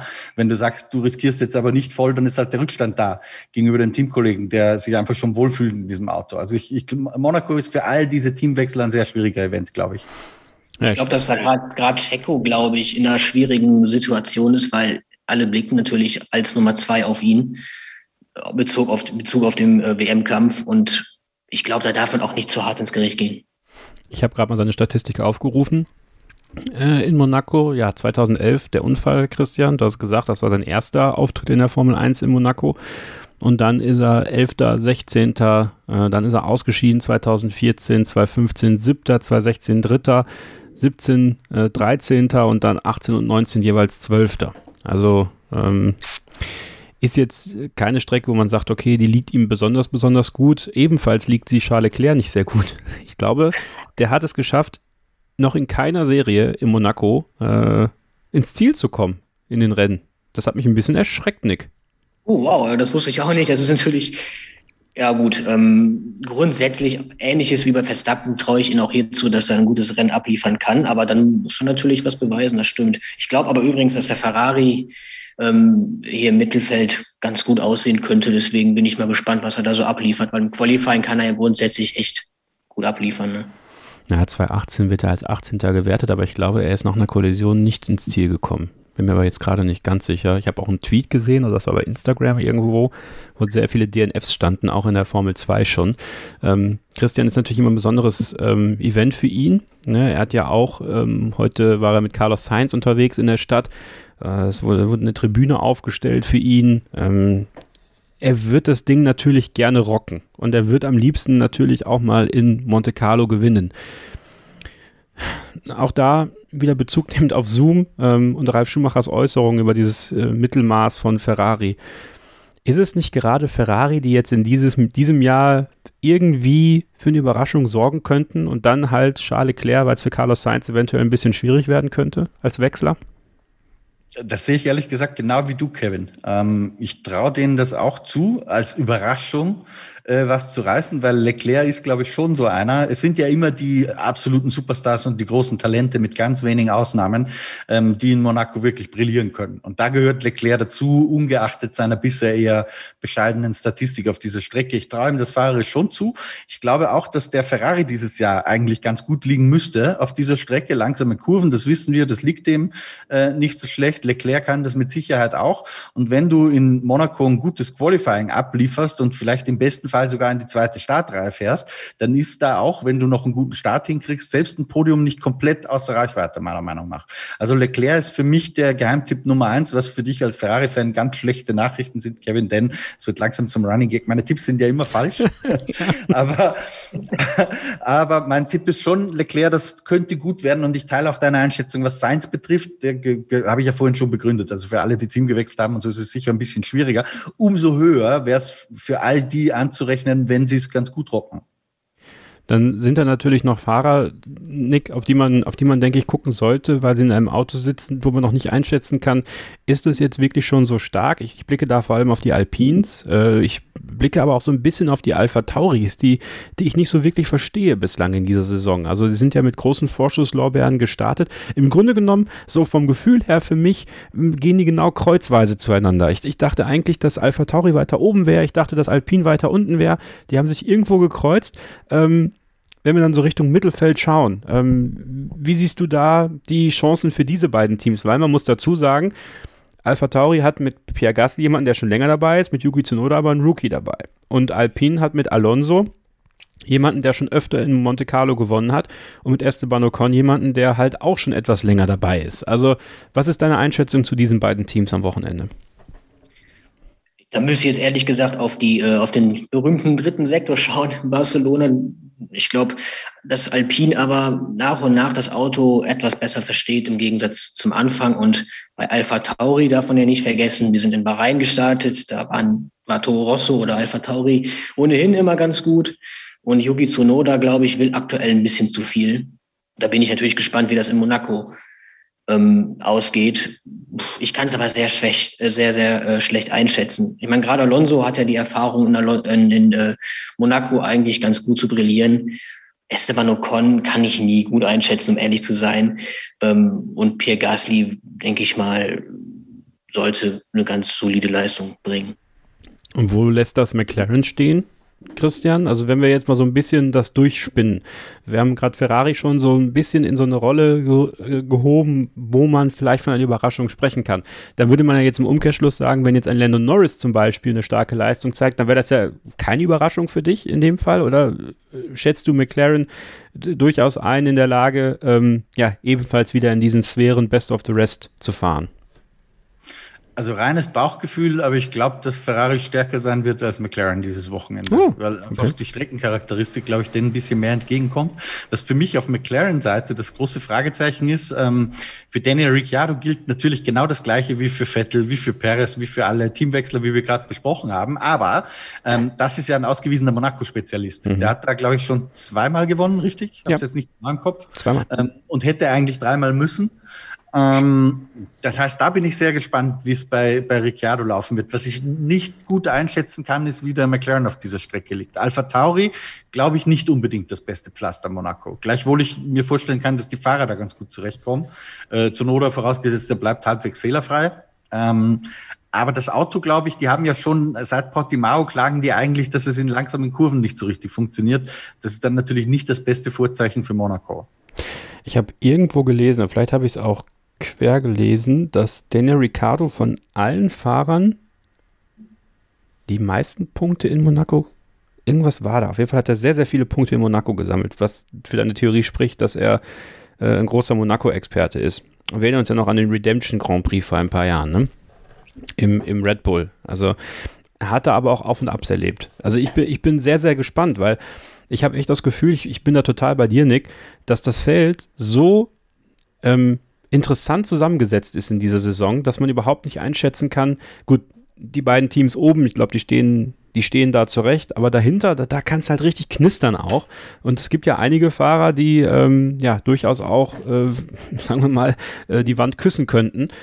Ähm, ich möchte jetzt noch nicht auf Nikita Mazepin eingehen, aber ähm, ich denke da auch so an, an so einen Fahrer wie Lance Stroll zum Beispiel, ja, der natürlich jetzt merkt, okay, wenn Sebastian Vettel vielleicht die Schritte nach vorne machen kann, äh, dann, dann wächst bei ihm natürlich auch der Druck. Also auch da, je näher du das Auto ans Limit führen willst und äh, wenn das Auto vielleicht nicht so stabil ist, dann, dann äh, könnte es, glaube ich, dieses Wochenende einige äh, in die Wand setzen. Ja, klar. Also ich meine, die Möglichkeit in Monaco ist immer da, obwohl man sich natürlich auch oft wundert, dass die da so fehlerfrei durchkommen. Mhm. Also das ist mir auch schon oft so gegangen, dass ich mir die Frage stelle, sind 20 Fahrer, die ja durchkommen. Ich meine, ich weiß jetzt, ich kenne jetzt die Statistik nicht. Ich glaube, die letzten Jahre war immer eigentlich irgendwie ein Safety Car involviert, ne? Ähm, ja. Aber trotzdem, ich glaube, das kann quasi jeden treffen, um ehrlich zu sein. Klar, es gibt so ein paar Fahrer, die gerade die Rookies und die Leute, die das Auto weggewechselt haben, ich glaube, die sind natürlich etwas mehr unter Druck, was das angeht, aber ich glaube, es kann prinzipiell jeden treffen. Wenn wir Übrigens, Kevin, ich, ich muss mich selbst korrigieren. Ricciardo nur ein Sieg in Monaco. Ich habe mir gerade die Siegerliste geladen. 2018 war die Redemption-Nummer. Das Jahr davor war, glaube ich, das, wo sie es an der Box verloren haben. Ähm, ah. Ähm, aber das ein Sieg, nicht zwei. Ich, Sorry. Ich, du hast es mit ähm, Pole Positions verwechselt. Er hat, Möglich, zwei, er hat zwei Poles in, in Monaco. Ja, ich dachte aber auch, dass er zweimal gewonnen hätte. Beim, beim zweiten, 2016, ist er ja Zweiter geworden. Ja. Ähm, die Rookie Watch, Christian. Ne? Tsunoda, Schumacher, Mazepin. Ähm, jetzt rein vom Papier her würde ich sagen, am besten wird Mick Schumacher durch dieses Rennen kommen. Glaube ich auch, weil er derjenige sein müsste, nach dem, was wir bisher von denen gesehen haben, der sich am besten im Griff hat. Und ich glaube, das ist sehr wichtig an einem Monaco-Wochenende, das von Haus aus schon schwierig ist, dich einfach nur von den Leitplanken wegzuhalten. Ähm, und noch dazu kommt, dass die Trainingszeit ja auch kürzer ist, als sie das in den vergangenen Jahren war. Das heißt, ich glaube, dass Mick einfach von, von der Geisteshaltung her derjenige ist, der sich am besten im Griff haben müsste. Äh, rein vom, wenn du nach dem schieren Speed gehst, den einer vielleicht rausholen kann, könnte das auch für Zunoda funktionieren funktionieren. Äh, so ein bisschen wie Maldonado oder Montoya früher, die fahren ähm, wie der Blitz, aber dann halt vielleicht irgendwann mal einen Fehler machen. Das, aber das ist jetzt im, in Wahrheit dieses Kaffeesatzleserei, was ich da gerade mache. Mein Gefühl wäre, für, für Mick müsste das gut sein. Ich glaube aber, dass sie alle drei wahnsinnig schwer tun werden. Ja, also ähm, wir haben es gerade schon angesprochen, Nikita Mazepin, ähm, sportlich unglaublich schwer einzuschätzen, weil wir uns, glaube ich, alle einig sind, Nick, ähm, äh, der hat ja schon was auf dem Kasten, also rein im, im Auto. Er kriegt es halt jetzt nicht geschissen, sagen wir es mal einfach so auf gut Deutsch. Ähm, Gibt es für dich Anhaltspunkte, dass es in Monaco anders sein wird? Dass, dass er jetzt irgendwie äh, Glaubst du, er wird das Rennen so ruhig angehen und sagen, okay, Hauptsache ins Ziel kommen? Oder glaubst du halt schon, dass er da äh, in die Vollen gehen wird, um, um zumindest Mick natürlich gefährlich zu werden? Weil man muss fairerweise sagen, auf keiner Strecke könnte er so nah an Mick Schumacher dran sein am Ende als hier in Monaco. Ich denke, dass er aktuell, es ist so eine Art Teufelskreislauf, glaube ich. Ich meine, in die, in die Saison nicht gut gestartet und dann kommt der Teamkollege deutlich besser in diesen Flow rein. Ähm, in Monaco, ich glaube, es würde ihn so, so gut tun, sportlich auch, wenn er hier zumindest fehlerfrei durchkommt und an, an, an Mick dran ist oder vielleicht sogar ähm, im Quali vor ihm liegt. Ich kann es mir irgendwie nicht vorstellen, weil Mick Schumacher so souverän die letzten Rennen gefahren ist und ich glaube, das ist hier als Rookie, ihr habt schon angesprochen, ganz, ganz wichtig, hier einfach ruhig zu bleiben, nicht zu viel rausholen zu wollen. Und ich glaube, ich könnte mir gut vorstellen, dass Nikita Mazepin hier ein bisschen zu viel will. Obwohl natürlich, er denkt natürlich auch darüber nach, wie könnte er jetzt weiter vorgehen. Er ist da ja nicht, äh, er denkt da ja auch darüber nach, wie kann ich jetzt meine Fortschritte machen. Und ich denke auch, dass er vielleicht versucht, gerade in Monaco etwas ruhiger an die ganze Sache ranzugehen und könnte dann vielleicht mit einem ganz guten Ergebnis nach Hause gehen. Und ich glaube, für ihn ist wichtig, einfach ins Ziel zu kommen und ähm, keine gravierenden Fehler zu machen. Dann wäre das für den wahrscheinlich schon ein Erfolg. Und tatsächlich, Christian, ich glaube, abschließend kann man sagen, schön, dass Track Limits diesmal hoffentlich außer einer Hafenschikane kein Thema sein werden.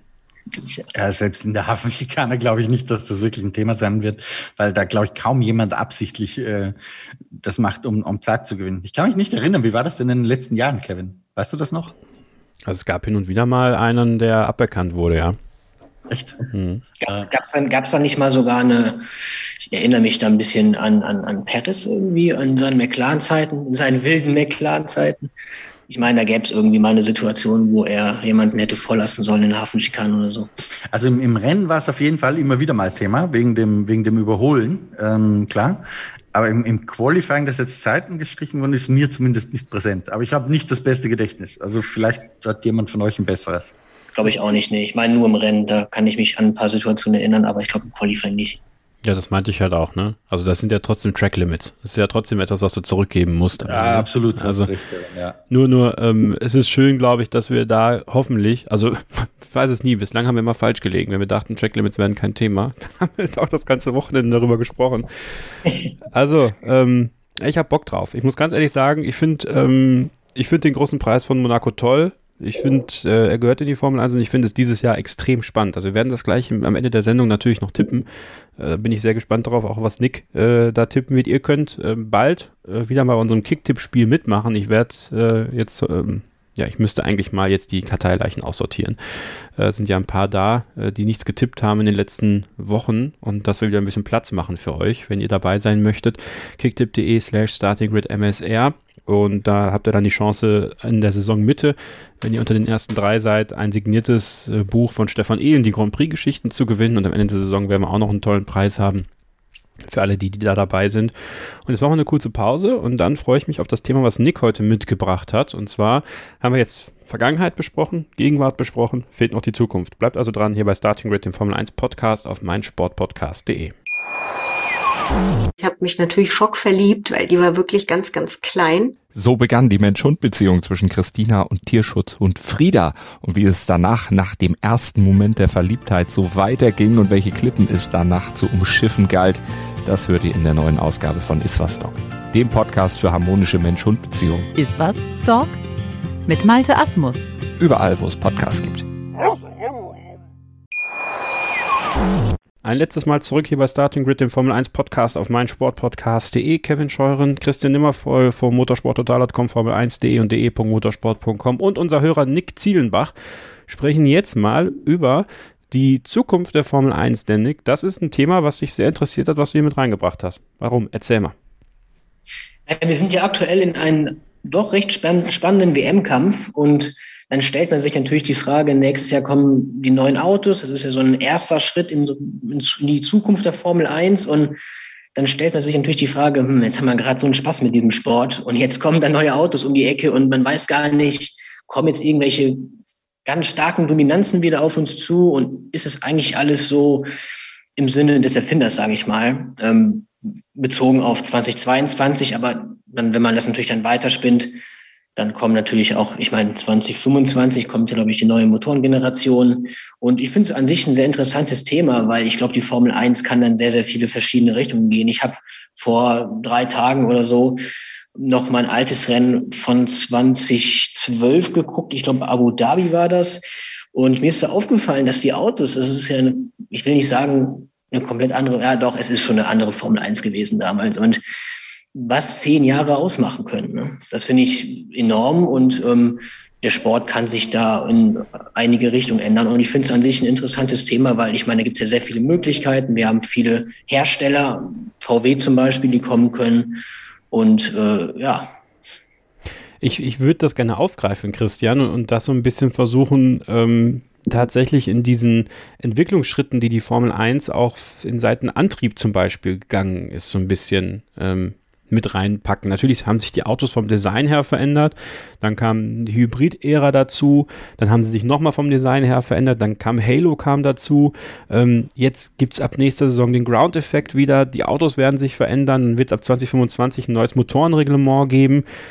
Also es scheint wirklich so zu sein, dass man so alle zehn Jahre gefühlt so eine Zäsur in der Formel 1 machen kann, um den nächsten Schritt zu gehen. Ähm, erstmal vielleicht äh, dein Eindruck, darauf aufbauen, was Nick gesagt hat. Ähm, diese Veränderungen, die jetzt kommen, wem helfen die da eigentlich?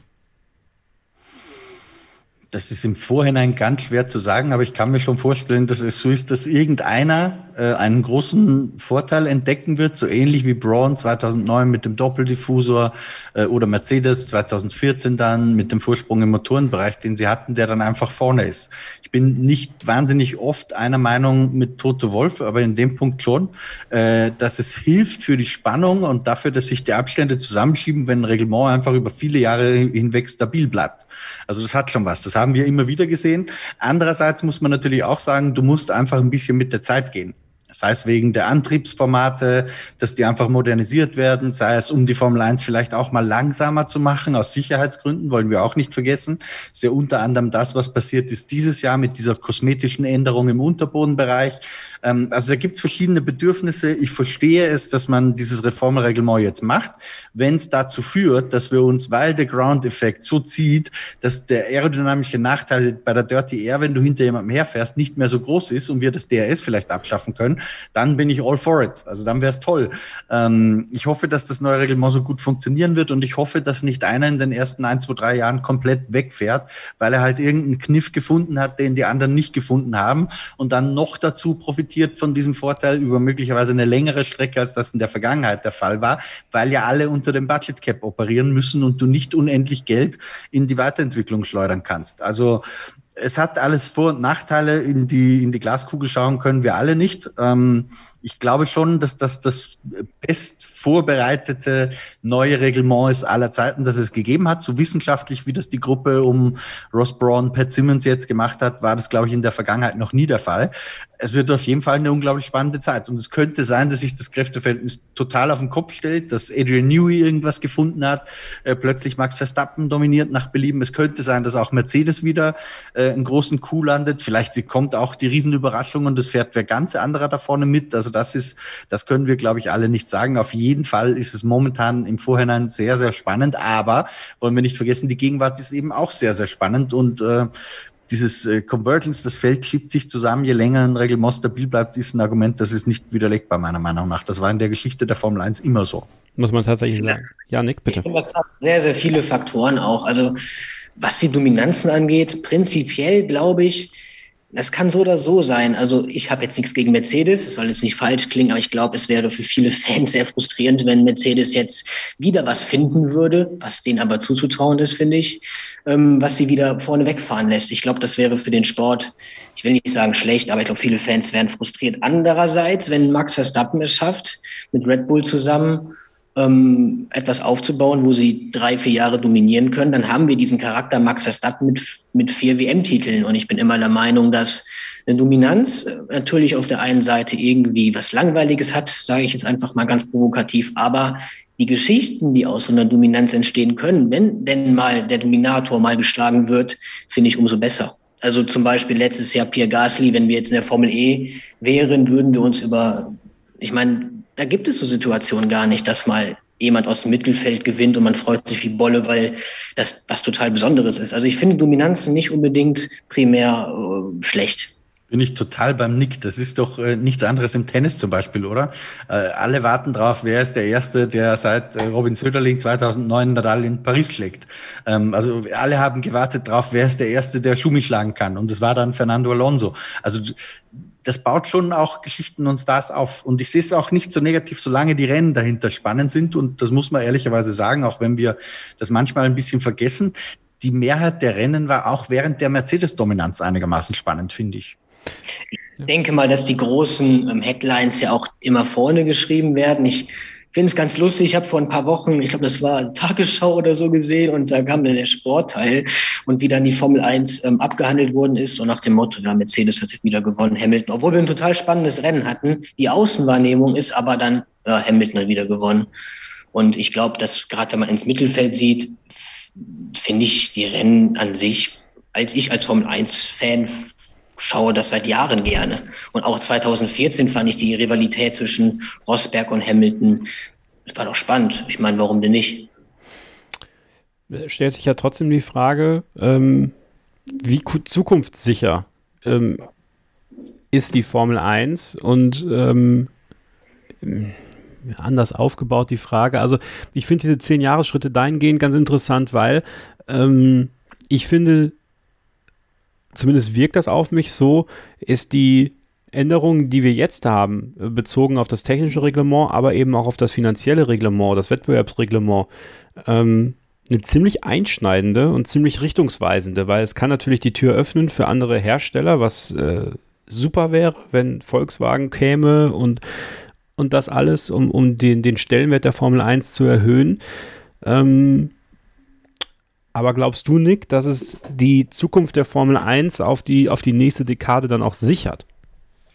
Ich glaube, da muss man dieses ganz große Thema äh, Mobilität aufmachen, mhm. was in Zukunft ansteht, was mit Umwelt zu tun hat, Umweltschutz. Wie kann man am besten ähm, eine Mobilität schaffen, die eben zeitgemäß ist? Und die Formel 1 ist ja nun mal irgendwo der Platz, wo große Hersteller Werbung betreiben. Und ich glaube, die Formel 1 muss einfach die richtigen Signale setzen. Damit meine ich nicht, dass man jetzt unbedingt in zehn Jahren mit E-Motoren Kreise fährt, aber ich glaube, klimaneutral, intelligente Lösungen sind, glaube ich, wichtig, um einfach ähm, ja, sinnvoll in die Zukunft zu sehen und zukunftsgemäß zu arbeiten.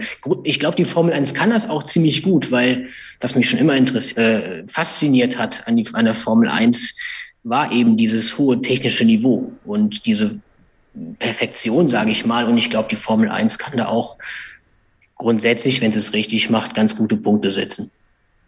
Andersrum gesehen, Christian, ähm, die Formel 1 war für viele über Jahrzehnte hin Pomp and Circumstance. Ähm, Saus und Braus. Äh, lieber raus als rein. Ja?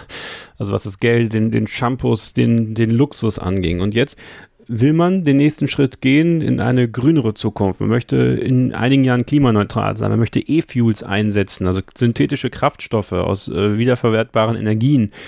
Man möchte die ganze Reiserei möglichst klimaneutral halten, den Fußabdruck klein halten. Ähm, siehst du darin auch eine, eine Gefahr, äh, dass die Formel 1 dadurch, ähm, oder, oder anders gefragt, äh, kann die Formel 1 das überhaupt sein?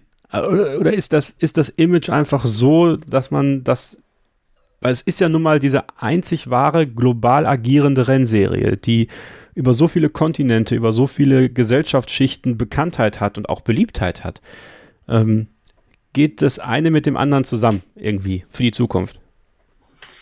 Ich glaube schon, weil die Formel 1 immer irgendwo technologischer Vorreiter war. Ich habe vorhin den Ferrari 640 erwähnt oder 639, wie auch immer, den, den 89er Ferrari, dieses berühmte John Barnard Auto, das glaube ich sogar im, im, Museum of Modern Arts in New York steht, ähm, dass das erste Auto mit äh, sequenziellem Getriebe war, das, das mit Schaltwippen geschaltet wurde zum Beispiel, ja, ähm, die heute in fast jedem Auto mit Automatik auch völlig Usus sind. Also ich habe die auch, ähm, das ist natürlich jetzt nur eine Kleinigkeit, aber ganz viele Technologien kamen tatsächlich aus der Formel 1.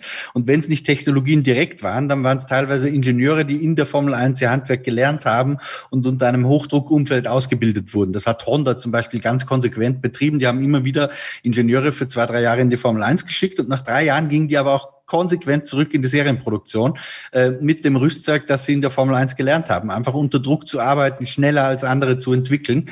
Ähm, das heißt, die Formel 1 war immer schon technologischer Vorreiter. Wenn wir heute den guten alten V12s nachtrauern, muss man auch sagen, es hat auch eine Formel 1 vor V12-Motoren gegeben. Ähm, nur haben die die meisten von uns halt nicht miterlebt. Deswegen gilt unsere Sentimentalität dem V12s. Die etwas Jüngeren werden vielleicht sagen, Wahnsinn, der V8 war geil. Und irgendwann die Generation Nick und noch jünger wird vielleicht sagen, boah, diese Hybrid-Dinger, die waren das Nonplusultra. Ähm, da muss man immer ein bisschen auseinanderhalten, Nostalgie ähm, und was ist wirklich die Realität. Für mich selbst, ich muss zugeben, ähm, die Gänsehaut, die ich bekommen habe bei einem 95er Ferrari, der letzte mit V12, die kriege ich heute vielleicht nicht mehr in der gleichen Form.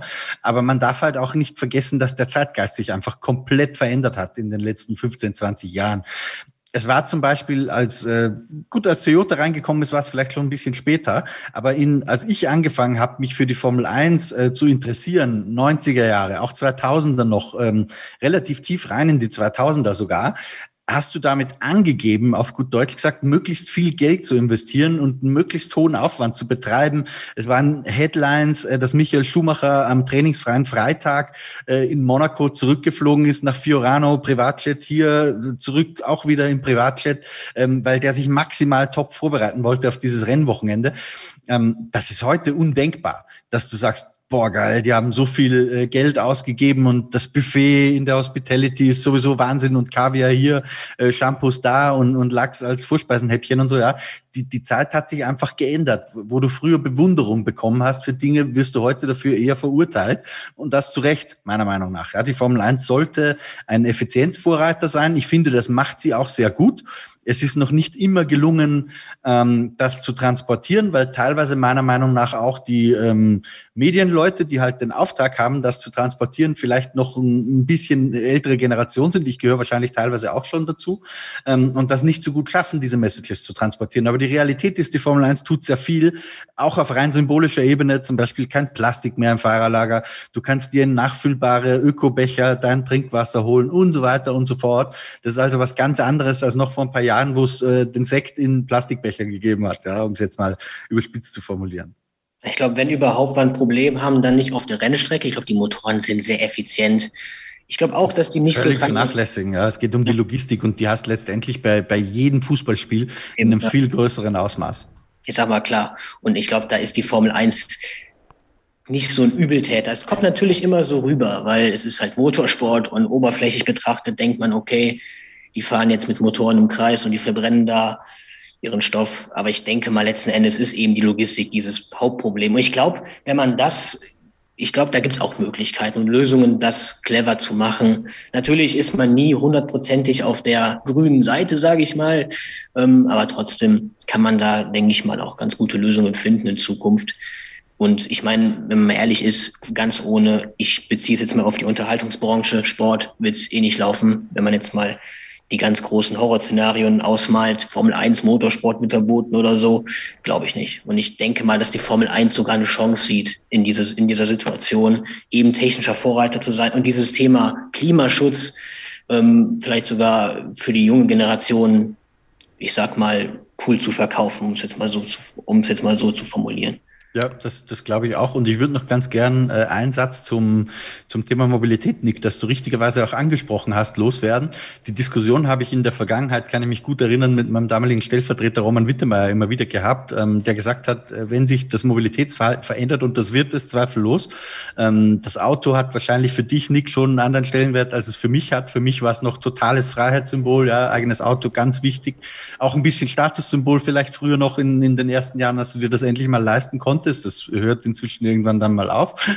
Ähm, aber auf jeden Fall glaube ich nicht, dass sich mit dem Wandel der Mobilität zwangsläufig auch die Formel 1 von selbst überholt, weil vergessen wir nicht, die Leute gucken auch immer noch Skispringen. Ähm, wer geht denn Skispringen von uns? Also ich glaube nicht, dass es einen Bezug gibt, äh, zwangsläufig, der da heißt, äh, wenn die Leute nicht mehr selbst Auto fahren, äh, interessieren sie sich automatisch nicht mehr für Autorennen. Das ich glaube, den gibt es schon, aber im Gegenteil, wenn die Leute kein Auto mehr fahren, vielleicht ist die Faszination noch größer. Gut möglich, gut möglich. Ähm, ich möchte dann noch ein Thema reinbringen, wo wir über das Thema Nachhaltigkeit und so sprechen, über die Sponsorenstruktur, Christian, in der Formel 1. Also wenn wir mal die offiziellen Partner anschauen, ähm, da haben wir ein Logistikunternehmen mit DHL, da haben wir ein Bierunternehmen mit Heineken, äh, Reifen Pirelli, klar. Äh, aber dann haben wir Emirates, ähm, die ja auch durch die ganze Weltgeschichte fliegen, ähm, jetzt auch nicht unbedingt super nachhaltig. Wir haben Rolex, ähm, gut, da hat das mit Nachhaltigkeit nichts zu tun, ist ein Luxussponsor und wir haben natürlich Saudi Aramco, ja, also den, den größten Luftverschmutzer der Welt. Also müsste man auf Dauer nicht auch in der, in der Sponsoring-Struktur was verändern, weil im Endeffekt äh, die Attraktion liegt ja dann eben bei diesen Luxusunternehmen und den ja, die vielleicht ein bisschen Greenwashing betreiben wollen äh, oder aber natürlich auch die ja so eine starke Marke weltweit haben, die dann ins Portfolio der Formel 1 passen. Tja, das ist natürlich die Realität des Wirtschaftslebens, sage ich mal, dass ja. du auf der einen Seite dich bemühst, ähm, deinen dein Auftrag so gut wie möglich zu erfüllen, was grüne Technologien, was Grünsein betrifft, was Nachhaltigkeit betrifft. Wenn dann aber Saudi Aramco mit einem unfassbar hohen Scheck wedelt, äh, dann wirst du halt schwach und versuchst das irgendwie so zu integrieren, dass du es noch halbwegs verkaufen kannst, was dann zu so absurden Szenen führt, äh, wie in, ich glaube, es war beim Saisonauftakt in Bahrain, wo dann wegen des Sponsoringvertrags der Chat des Hauptsponsors halt halt drüber fliegt und man irgendwie noch die Message verkauft, das ist jetzt aber super Öko-Treibstoff und äh, ganz geringer Verbrauch und so weiter. Was im Übrigen tatsächlich eine gute Botschaft ist. Ja, man, ich meine das jetzt gar nicht zynisch. Ähm, wenn du im, im Flugverkehr erreichst, dass solche äh, Treibstoffe, ich weiß jetzt gar nicht mehr genau, ob der jetzt einen anderen Treibstoff hatte oder andere Turbinen oder was auch immer, jedenfalls war er irgendwie nachhaltiger als der Durchschnittsjet, dann ist das ja was Gutes. Ja? Ähm, nur ob der dann bei der Veranstaltung halt drüber fliegen muss, genau, völlig ohne jeden äh, tieferen Sinn, außer dass man da eine Show macht. Das passt natürlich nicht ins Gesamtkonzept, Kevin. Da verstehe ich deine Kritik sehr gut. Da muss sich die Formel 1 auch äh, Kritik, wie sie von dir zum Beispiel kommt, äh, gefallen lassen. Punkt. Ähm, andererseits ist mir auch klar, dass die wirtschaftlichen Realitäten halt so sind, wenn so viel Geld geboten wird, äh, dass es, glaube ich, auch keinen anderen Sport wahrscheinlich geben würde, der dazu Nein sagt. Also es ist sehr schwierig. Es ist ähm, moralisch wahrscheinlich nicht, oder was heißt wahrscheinlich, es ist moralisch äh, zumindest hinterfragenswürdig. Auf der anderen Seite verstehe ich die wirtschaftliche Komponente meiner Meinung nach. Ich, ich kann es nachvollziehen, aber man muss sich dann halt auch Kritik, wie du sie ein paar Mal geäußert hast, meiner Meinung nach total zu Recht, die muss man sich dann halt auch gefallen lassen. Nick, wie siehst du das? Also ähm, weil es ist ja nur im Endeffekt so, dass der ganze Spaß ja bezahlt werden muss, so oder so. Also auch wenn wir dann in die nächsten zehn Jahre gucken, das wird ja nicht ohne Sponsoren gehen. Wir hatten über so viele Jahre die Tabakfirmen, die da viel Geld reingepumpt haben. Dann, ähm, wie gesagt, sind es jetzt vielleicht Mineralölunternehmen und es muss ja irgendwann noch weitergehen. Also äh, zwangsläufig muss der Rubel ja rollen, weil sonst macht es ja keiner, so oder so nicht. Also ähm, müsste es da denn deiner Meinung nach auch irgendwo eine Art Umdenken geben? Also ich möchte das jetzt nicht, verstehe das nicht falsch, ich möchte das nicht nur an Saudi Aramco festmachen. Das ist, das Thema Saudi-Arabien bleibt für mich schwierig, ähm, aber es ist ja durchaus was, worüber man dann sprechen muss, eben weil man in eine klimaneutrale Zukunft gehen möchte, aber eben trotzdem die Kohle irgendwie braucht. Ich glaube, das ist so die Herausforderung bei dem ganzen Thema. Ne? Ähm, ich glaube, dass es mit der Zeit sich. Ich glaube, wir sind aktuell noch in, diese, in dieser Zeit, wo es sich noch ein bisschen wandelt und so. Vielleicht ist das irgendwann ohnehin, dass die Firmen ohnehin grün werben müssen. Es ist natürlich immer eine Sache der Glaubwürdigkeit. Wie glaubwürdig ist das Gesamtkonzept mit Aramco zum Beispiel? Finde ich immer ein bisschen, ähm, ja, finde es ein bisschen satirisch, wenn wir ähm, den Hashtag Re-Race as One sagen und dann haben wir Aramco-Werbung hinten. Okay. Ne? ähm, ist ja auch ein Zukunftsthema, ne? Ja. Ähm, wie die Formel 1 sich präsentiert. Und ich glaube, also ich weiß nicht wieso, ich musste gerade an das Rennen, das an das Formel E-Rennen denken aus Barcelona war das, glaube ich, ähm, wo die Autos, ähm, wo, wo, der, wo die Batterie leer gegangen ist. Sowas ist natürlich immer schwierig. Ähm, es ist eine Sache, wie es rüberkommt, wie es kommuniziert wird. Und man muss einfach realistisch sein. Irgendwo muss das Geld herkommen, um den Sport zu betreiben. Und ich glaube, wir sind aktuell zeitlich nicht in der Situation, das perfekt aussieben zu können, wer jetzt umweltfreundlich ist und wer nicht. Es gibt nur mal UPS und Shell-Werbung auf dem Ferrari. Ich denke, das kann man aktuell nicht ändern. Das ist wahr. Ähm, Thema Wasserstoff. Glaubst du, das ist etwas, also die Formel 1 natürlich auch immer irgendwo Vorreiter. Ne? Also ähm, Wasserstoff ist für mich ähm, ein wesentlich interessanteres Thema als, äh, als Elektromobilität.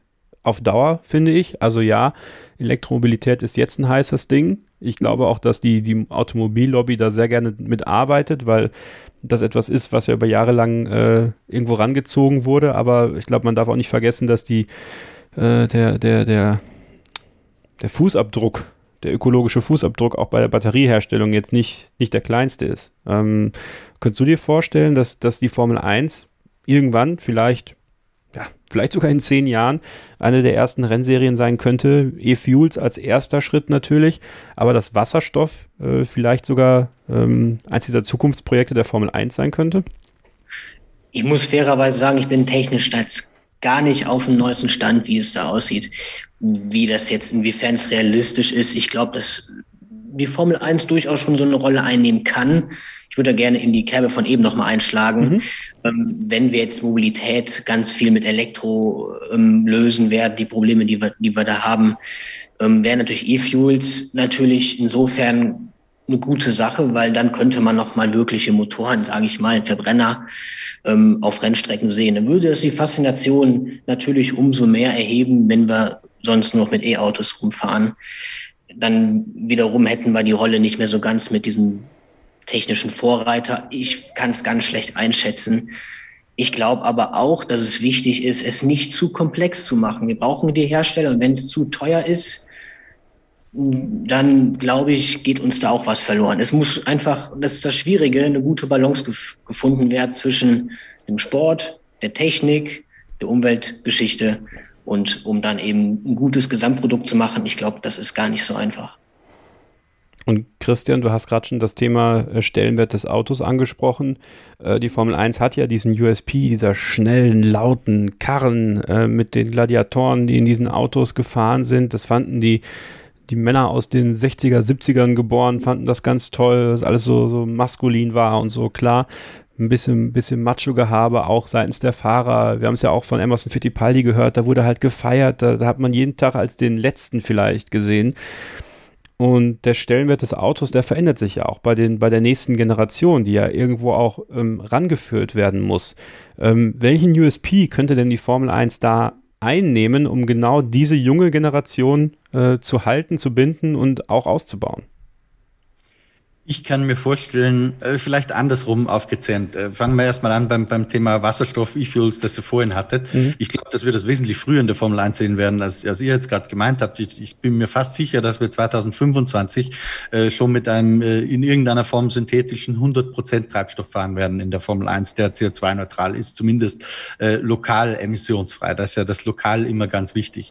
Ähm, also das ist, glaube ich, unausweichlich und in die Richtung wird es gehen. Und jetzt beantworte ich deine Frage ein bisschen konkreter. Ich glaube, dass das auch der richtige Weg ist, ähm, weil der, die US, der USP der Formel 1 kann und wird dann sein, dass sie eben eher, anders als die Formel E, die ja rein elektrisch ist, sie eben eher diese äh, Wasserstoff, E-Fuel, synthetisch Anwendungen besetzen kann, die ja per se, und das muss man dazu sagen, ganz klar das völlig unterlegene Konzept sind auf der technischen Ebene dem Elektromotor.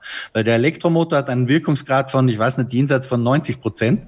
Ähm, beim Wasserstoff bist du ja kaum besser als beim normalen Verbrenner. Heißt, das Kraftwerk, das die Energie produziert, was auch immer das ist, äh, muss doppelt so lange laufen, um ein Wasserstoffauto äh, anzutreiben, als es für das ähm, Elektroauto braucht. Das ist Tatsache. Auf der anderen Seite hast du natürlich das Batteriethema mit all den Rohstoffen, die dazugehören, wie du gerade angesprochen hast, Kevin. Ich glaube aber, mit Fortschreiten der Batterietechnologie wird man auch das Thema viel besser in den Griff bekommen, auch Gewicht und so weiter der Batterien.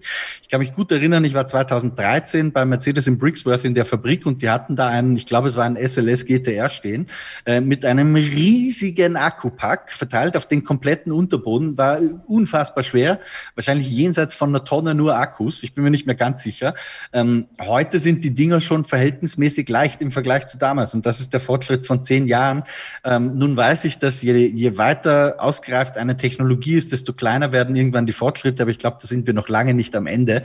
Und deswegen glaube ich, dass sich die, die, wenn man es aus der FIA, aus der Formel 1 Sicht und so weiter betrachtet, dass die Formel E sehr gut damit fährt, äh, das Elektrokonzept zu nehmen und die Formel 1 sich als USP ähm, positionieren kann mit einem Wasserstoff, E-Fuels, was auch immer, Antrieb, der sehr in die Richtung High Performance geht. Weil High Performance ist ja genau das Thema, dass du mit einem klassischen Elektromotor vielleicht nicht so gut bedienen kannst, äh, sondern da sind wir eher beim Thema Effizienz. Zum Beispiel ein Flugzeug, ein Langstreckenflieger ist völlig utopisch, dass der irgendwann in den nächsten 20, 30 Jahren rein elektrisch fliegen wird. Das ist einfach nicht möglich beim Gewicht, das die Batterien dann dafür bräuchten. Das heißt, da ist mit Sicherheit Wasserstoff, weil es einfach ein leichterer Energiespeicher ist als ein Akku, den du für einen Elektromotor brauchst, ist da realistischer. Und deswegen finde ich, dass die Formel 1 sich auf die High-Performance-Schiene äh, mit Wasserstoff, E-Fuel, synthetisch, wie auch, was auch immer es dann ist, ähm, aber es wird auf jeden Fall nicht ein Mineralöl sein. Ähm, da wird die Positionierung, glaube ich, hingehen. Und das viel früher, als wir alle glauben. Bin mir fast sicher schon ab 2025. Und das zieht junge Leute ran? Ich glaube schon, weil ich meine, natürlich, ich habe vorhin schon gesagt, ähm, Gänsehaut macht mir der V12. Und ich erinnere mich auch sehr gut, vor ein paar Jahren äh, habe ich mir in Le Mans mal am, am äh, Mad Friday tatsächlich gegeben, die Fahrerparade in der Stadt. Ähm, am, am lautesten war es da, als mal jemand aufs Gas gestiegen ist und die richtig Krawall gemacht haben bei den Fans. Ja, das ist so. Andererseits äh, glaube ich auch, ich war einer, der das immer so ein bisschen kritisiert hat, dass der Sound mit der 214er Hybridformel verloren gegangen ist. Erinnere mich noch wahnsinnig gut, dass ich damals in Bahrain, das war mein erster Grand Prix in der Saison, im Media Center saß. Ich habe gar nicht mitbekommen, als die Session losgegangen ist, weil früher hast du das immer gehört, aber plötzlich konntest du die Formel 1 nicht mehr hören. Das heißt, ja. das, die haben angefangen zu fahren und ich habe das nicht mehr wahrgenommen im Media Center. Ähm, das war am Anfang ja ein Riesendiskussionsthema bei uns Medien, aber auch bei den Fans äh, auf Facebook und Co. Wenn wir mal ganz ehrlich sind, juckt das heute keinen mehr. Und ich glaube, die, die Formel 1 verändert sich einfach, geht mit der Zeit. Und so wie in den 70ern gesagt wurde, mein Gott, was sind wir technologisch hochstilisiert und Sicherheitsgurte, um Gottes Willen, äh, das ist doch ein Bruch mit jeder Tradition, die wir haben. Ähm, so ist es halt dann in den 90ern über die 70er gewesen und in den 2010ern über die 90er. Und so wird man irgendwann äh, über die heutige Zeit genauso sprechen. Also das ist einfach der, der Lauf der Zeit. Und das große Ganze hat man halt meistens nicht, weil man halt nur eine Generation in der Regel selbst mitverfolgt und da der Blick auf die Historie oftmals so ein bisschen fehlt, weil es einfach in der Natur der Sache liegt. Ich sag mal so, ich finde immer ganz interessant, was man zum Beispiel auf Facebook für Kommentare liest äh, bezüglich damals Halo, davor der 2014 der Hybridmotor, wo immer geschrieben wurde, jetzt gucke ich mir jetzt nicht mehr an, ne, zu leise oder Halo sieht hässlich aus oder so. Und am Ende gucken sie es trotzdem, weil der Sport im Kern bleibt. Und ich glaube, da mache ich vielleicht auch einen kleinen Break, aber äh, mir ist auch oder ich glaube, dass es auch ganz wichtig ist, den Sport an sich, die DNA des Sports nicht zu sehr zu verletzen. Also für mich ist es, da sind wir beim Thema Sprint-Qualifying zum Beispiel. Ich finde, das sind Dinge, die kann man sich sparen, sollte man sich auf andere Dinge konzentrieren, weil natürlich, ich sage jetzt mal, könnte das nochmal Zuschauer anlocken und so. Aber ich glaube, der Sport an sich ist von der Qualität gut genug und da sollte man sich dann auch konzentrieren, dass man dann eine gewisse Konstanz beibehält. Ich finde es einfach verwirrend, wenn man zum Beispiel, ich bin so ein Typ, der guckt gerne auf Statistiken, wer holt wie viel Poles und wer hat wie viel Poles an welchen Strecken geholt. Und wenn man dann so ein Sprint-Qualifying ins ganze Konzept reinholt, dann hat man da so eine gewisse Inkonstanz. Ähm, aber da habt ihr auch schon drüber gesprochen. Ähm, aber ja, ich glaube, da muss man auch eben dieses Gesamtkonzept gut bringen, weil das Gesamtprodukt ist wichtig. Vor allem, wenn man dann für das Sprint-Qualifying das komplette Wochenende über, über, den Haufen wirft mit den Zeiten. Ich glaube, irgendwie das Sprint-Qualifying oder das Sprintrennen in, in Silverstone ist um 19 Uhr abends oder so, Christian. Irgendwas war da, ne? Oder 18 Uhr.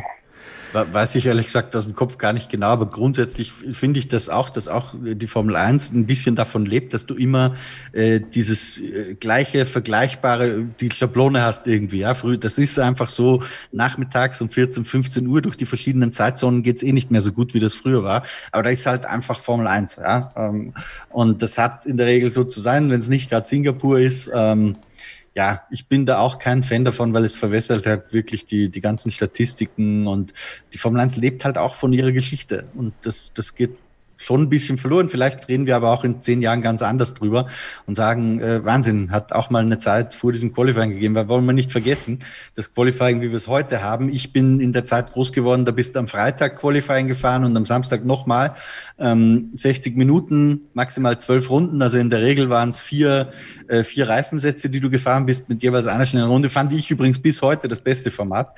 Ähm, da hat man irgendwann auch abgeschafft und das, was wir jetzt haben, funktioniert auch gut. Vielleicht reden wir irgendwann auch so über die Sprintrennen. Tatsächlich finde ich, es ist halt irgendwie künstlich. Ja? Man möchte künstlich Show produzieren und, und das ist dann meistens das, was mir persönlich nicht so gut gefällt, aber das muss die Mehrheit aburteilen und nicht ich. Ich finde es auch ein bisschen, ich sag mal, äh, durch Liberty Media ein bisschen ähm, amerikanisch. Ich bin da jetzt auch nicht so ein Fan von. Amerikanisch ist, ist ein schönes Wort, finde ich, ja. Dann packen wir diese Ausgabe jetzt in unsere Time Capsule, also der 18.05.2021 und werden das dann in zehn Jahren, wenn wir diesen Podcast immer noch machen, nochmal ausgraben. Dann sprechen wir uns wieder. Und dann sprechen wir uns wieder. Ähm, und jetzt bringe ich noch eine Geschichte rein, die ich vorhin angesprochen habe mit Daniel Ricciardo und den Punkten. Ich habe nochmal nachgeschaut. Daniel Ricciardo hat mehr Punkte in Monaco ähm, gesammelt, nämlich 85, als auf jeder anderen Strecke in seiner Karriere. Das war die Statistik, die ich da äh, rausgekramt habe, die ich aber falsch wiedergegeben habe irgendwie. So, jetzt müssen wir noch tippen, Freunde. Ähm, übrigens für euch Service Donnerstag 11.30 Uhr und 15 Uhr die ersten beiden freien Trainings, Samstag um 12 Uhr und 15 Uhr drittes freies Training und Qualifying und Sonntag um 15 Uhr das Rennen. Das könnt ihr in Deutschland live und exklusiv bei Sky sehen, in Österreich auf Servus TV, in der Schweiz auf SRF 2 und natürlich bei F1 TV, wenn ihr möchtet. Und jetzt tippen wir äh, dieses Wochenende tippen die ersten drei, die Pole Position. Wie viele Dreher hat Gita Mazepin? Nennt mir einen Fahrer, der in Kurve 13 einschlägt, also quasi in dieser schnellen kleinen Schikane, also wer haut sich da die Radaufhängung von rechts kaputt? Kommt Sebastian Vettel in die Punkte und welches Team wird Best of the Rest? Der Gast fängt an, Nick. Also ich glaube, Pole holt, ich glaube, Max Verstappen. Die ersten drei, ich glaube, ich gamble ein bisschen. Also Verstappen gewinnt zwar, Hamilton wird Zweiter, ich glaube, Leclerc wird Dritter. Mhm. Ja, Hamilton. Ähm, Nikita Mazepin dreht sich zweimal. Was gab es noch für Tipps? Äh, wer schlägt in Kurve 13 ein? Uff. Nenn einfach einen Fahrer, du, du denkst, der schafft es, sich da die rechte Radaufhängung kaputt zu ballern. Boah, ich weiß nicht, ich habe so ein schlechtes Gefühl bei Vettel. okay. ähm, und was gab es noch? Punkte für Vettel? Mm, ja, ein Pünktchen im Rennen heute. Okay, also ja. Und äh, welches Team wird Best of the Rest? Gut, hast ja mit Ferrari dann in dem Fall. Äh, ist quasi dein Best of the Rest-Tipp dann, oder? Ja. ja. Christian, du hast genug Zeit gehabt, dir was zu überlegen? Ja, ich habe in weiten Strecken einen ähnlichen Tipp gehabt, deswegen weiche ich jetzt ganz bewusst ein bisschen ab. Ähm, ich würde sagen, Pole Position Lewis Hamilton, ähm, weil er einfach fahrerisch eine extra Runde rauszaubert und der übermotivierte Verstappen irgendwie in der entscheidenden Q3-Runde einen kleinen Fehler macht. Ähm, Verstappen gewinnt dann aber den Start und fährt von da an sicher nach Hause, weil der Red Bull einfach ein bisschen das schnellere Auto ist, gewinnt das Rennen vor Hamilton und Charles Leclerc.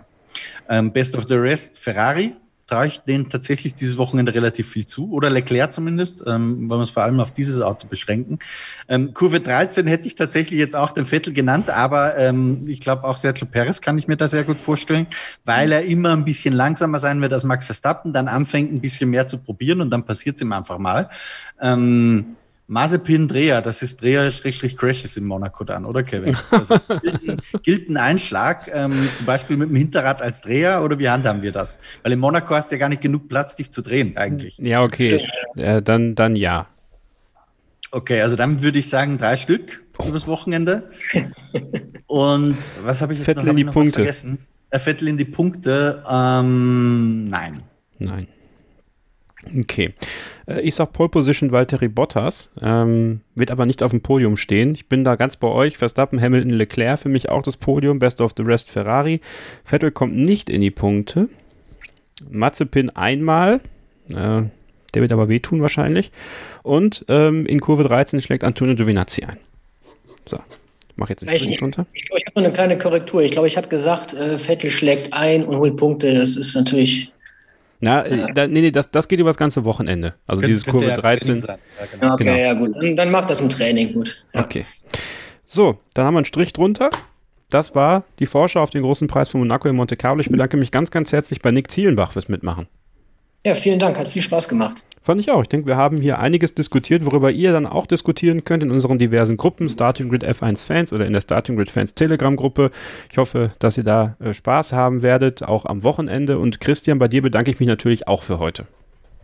Der Dank, Kevin, ist ganz auf meiner Seite, dass du mich so ein bisschen in meine Kindheitserinnerungen im 89er Ferrari zurückentführt hast. Äh, immer schön darüber zu sprechen. Und geh mal bitte auf deinen Dachboden. Ich möchte dieses Modellauto sehen vom Benetton 92. Ja, mache ich vielleicht morgen, weil ich habe da keine Glühbirne mehr drin. Ah, okay. ist schon ein bisschen dunkel zum Zeitpunkt, wo wir aufzeichnen. Na gut, aber dann, äh, wie gesagt, wenn aber das werde ich in, in den nächsten Tagen mal in die Starting Grid F1 Fans Gruppe posten, definitiv. Sehr gut, cool. Wenn ihr möchtet, Christian und ich übers Wochenende verteilt auf dem YouTube-Kanal von Formel1.de und bis zur nächsten Ausgabe Starting Grid wünsche ich euch eine gute Zeit, bleibt gesund und passt aufeinander auf. Bis zum nächsten Mal. Keep racing. Wie viele Kaffees waren es heute schon? Kaffee spielt im Leben vieler eine sehr große Rolle. Und das nicht nur zu Hause oder im Café, sondern auch am Arbeitsplatz. Dafür gibt es Lavazza Professional. Kaffee am Arbeitsplatz, der genauso lecker schmeckt wie in eurem Lieblingscafé. Die perfekte Kaffeelösung für jede Art von Unternehmen. Klein, mittel, groß. Ihr habt auf jeden Fall einen Kaffee, der schmeckt. Die richtige Motivation für eure Arbeitstage. Alle Infos zu Lavazza Professional findet ihr auf lavazzapro.de mit allen Kaffeelösungen für euer Büro. Ich habe mich natürlich schockverliebt, weil die war wirklich ganz, ganz klein. So begann die Mensch-Hund-Beziehung zwischen Christina und Tierschutzhund Frieda. Und wie es danach, nach dem ersten Moment der Verliebtheit, so weiterging und welche Klippen es danach zu umschiffen galt, das hört ihr in der neuen Ausgabe von Iswas Dog, dem Podcast für harmonische Mensch-Hund-Beziehungen. Iswas Dog? Mit Malte Asmus. Überall, wo es Podcasts gibt. Starting Grid, die Formel 1 Show mit Kevin Scheuren in Zusammenarbeit mit motorsporttotal.com und Formel1.de. Keep racing auf meinsportpodcast.de.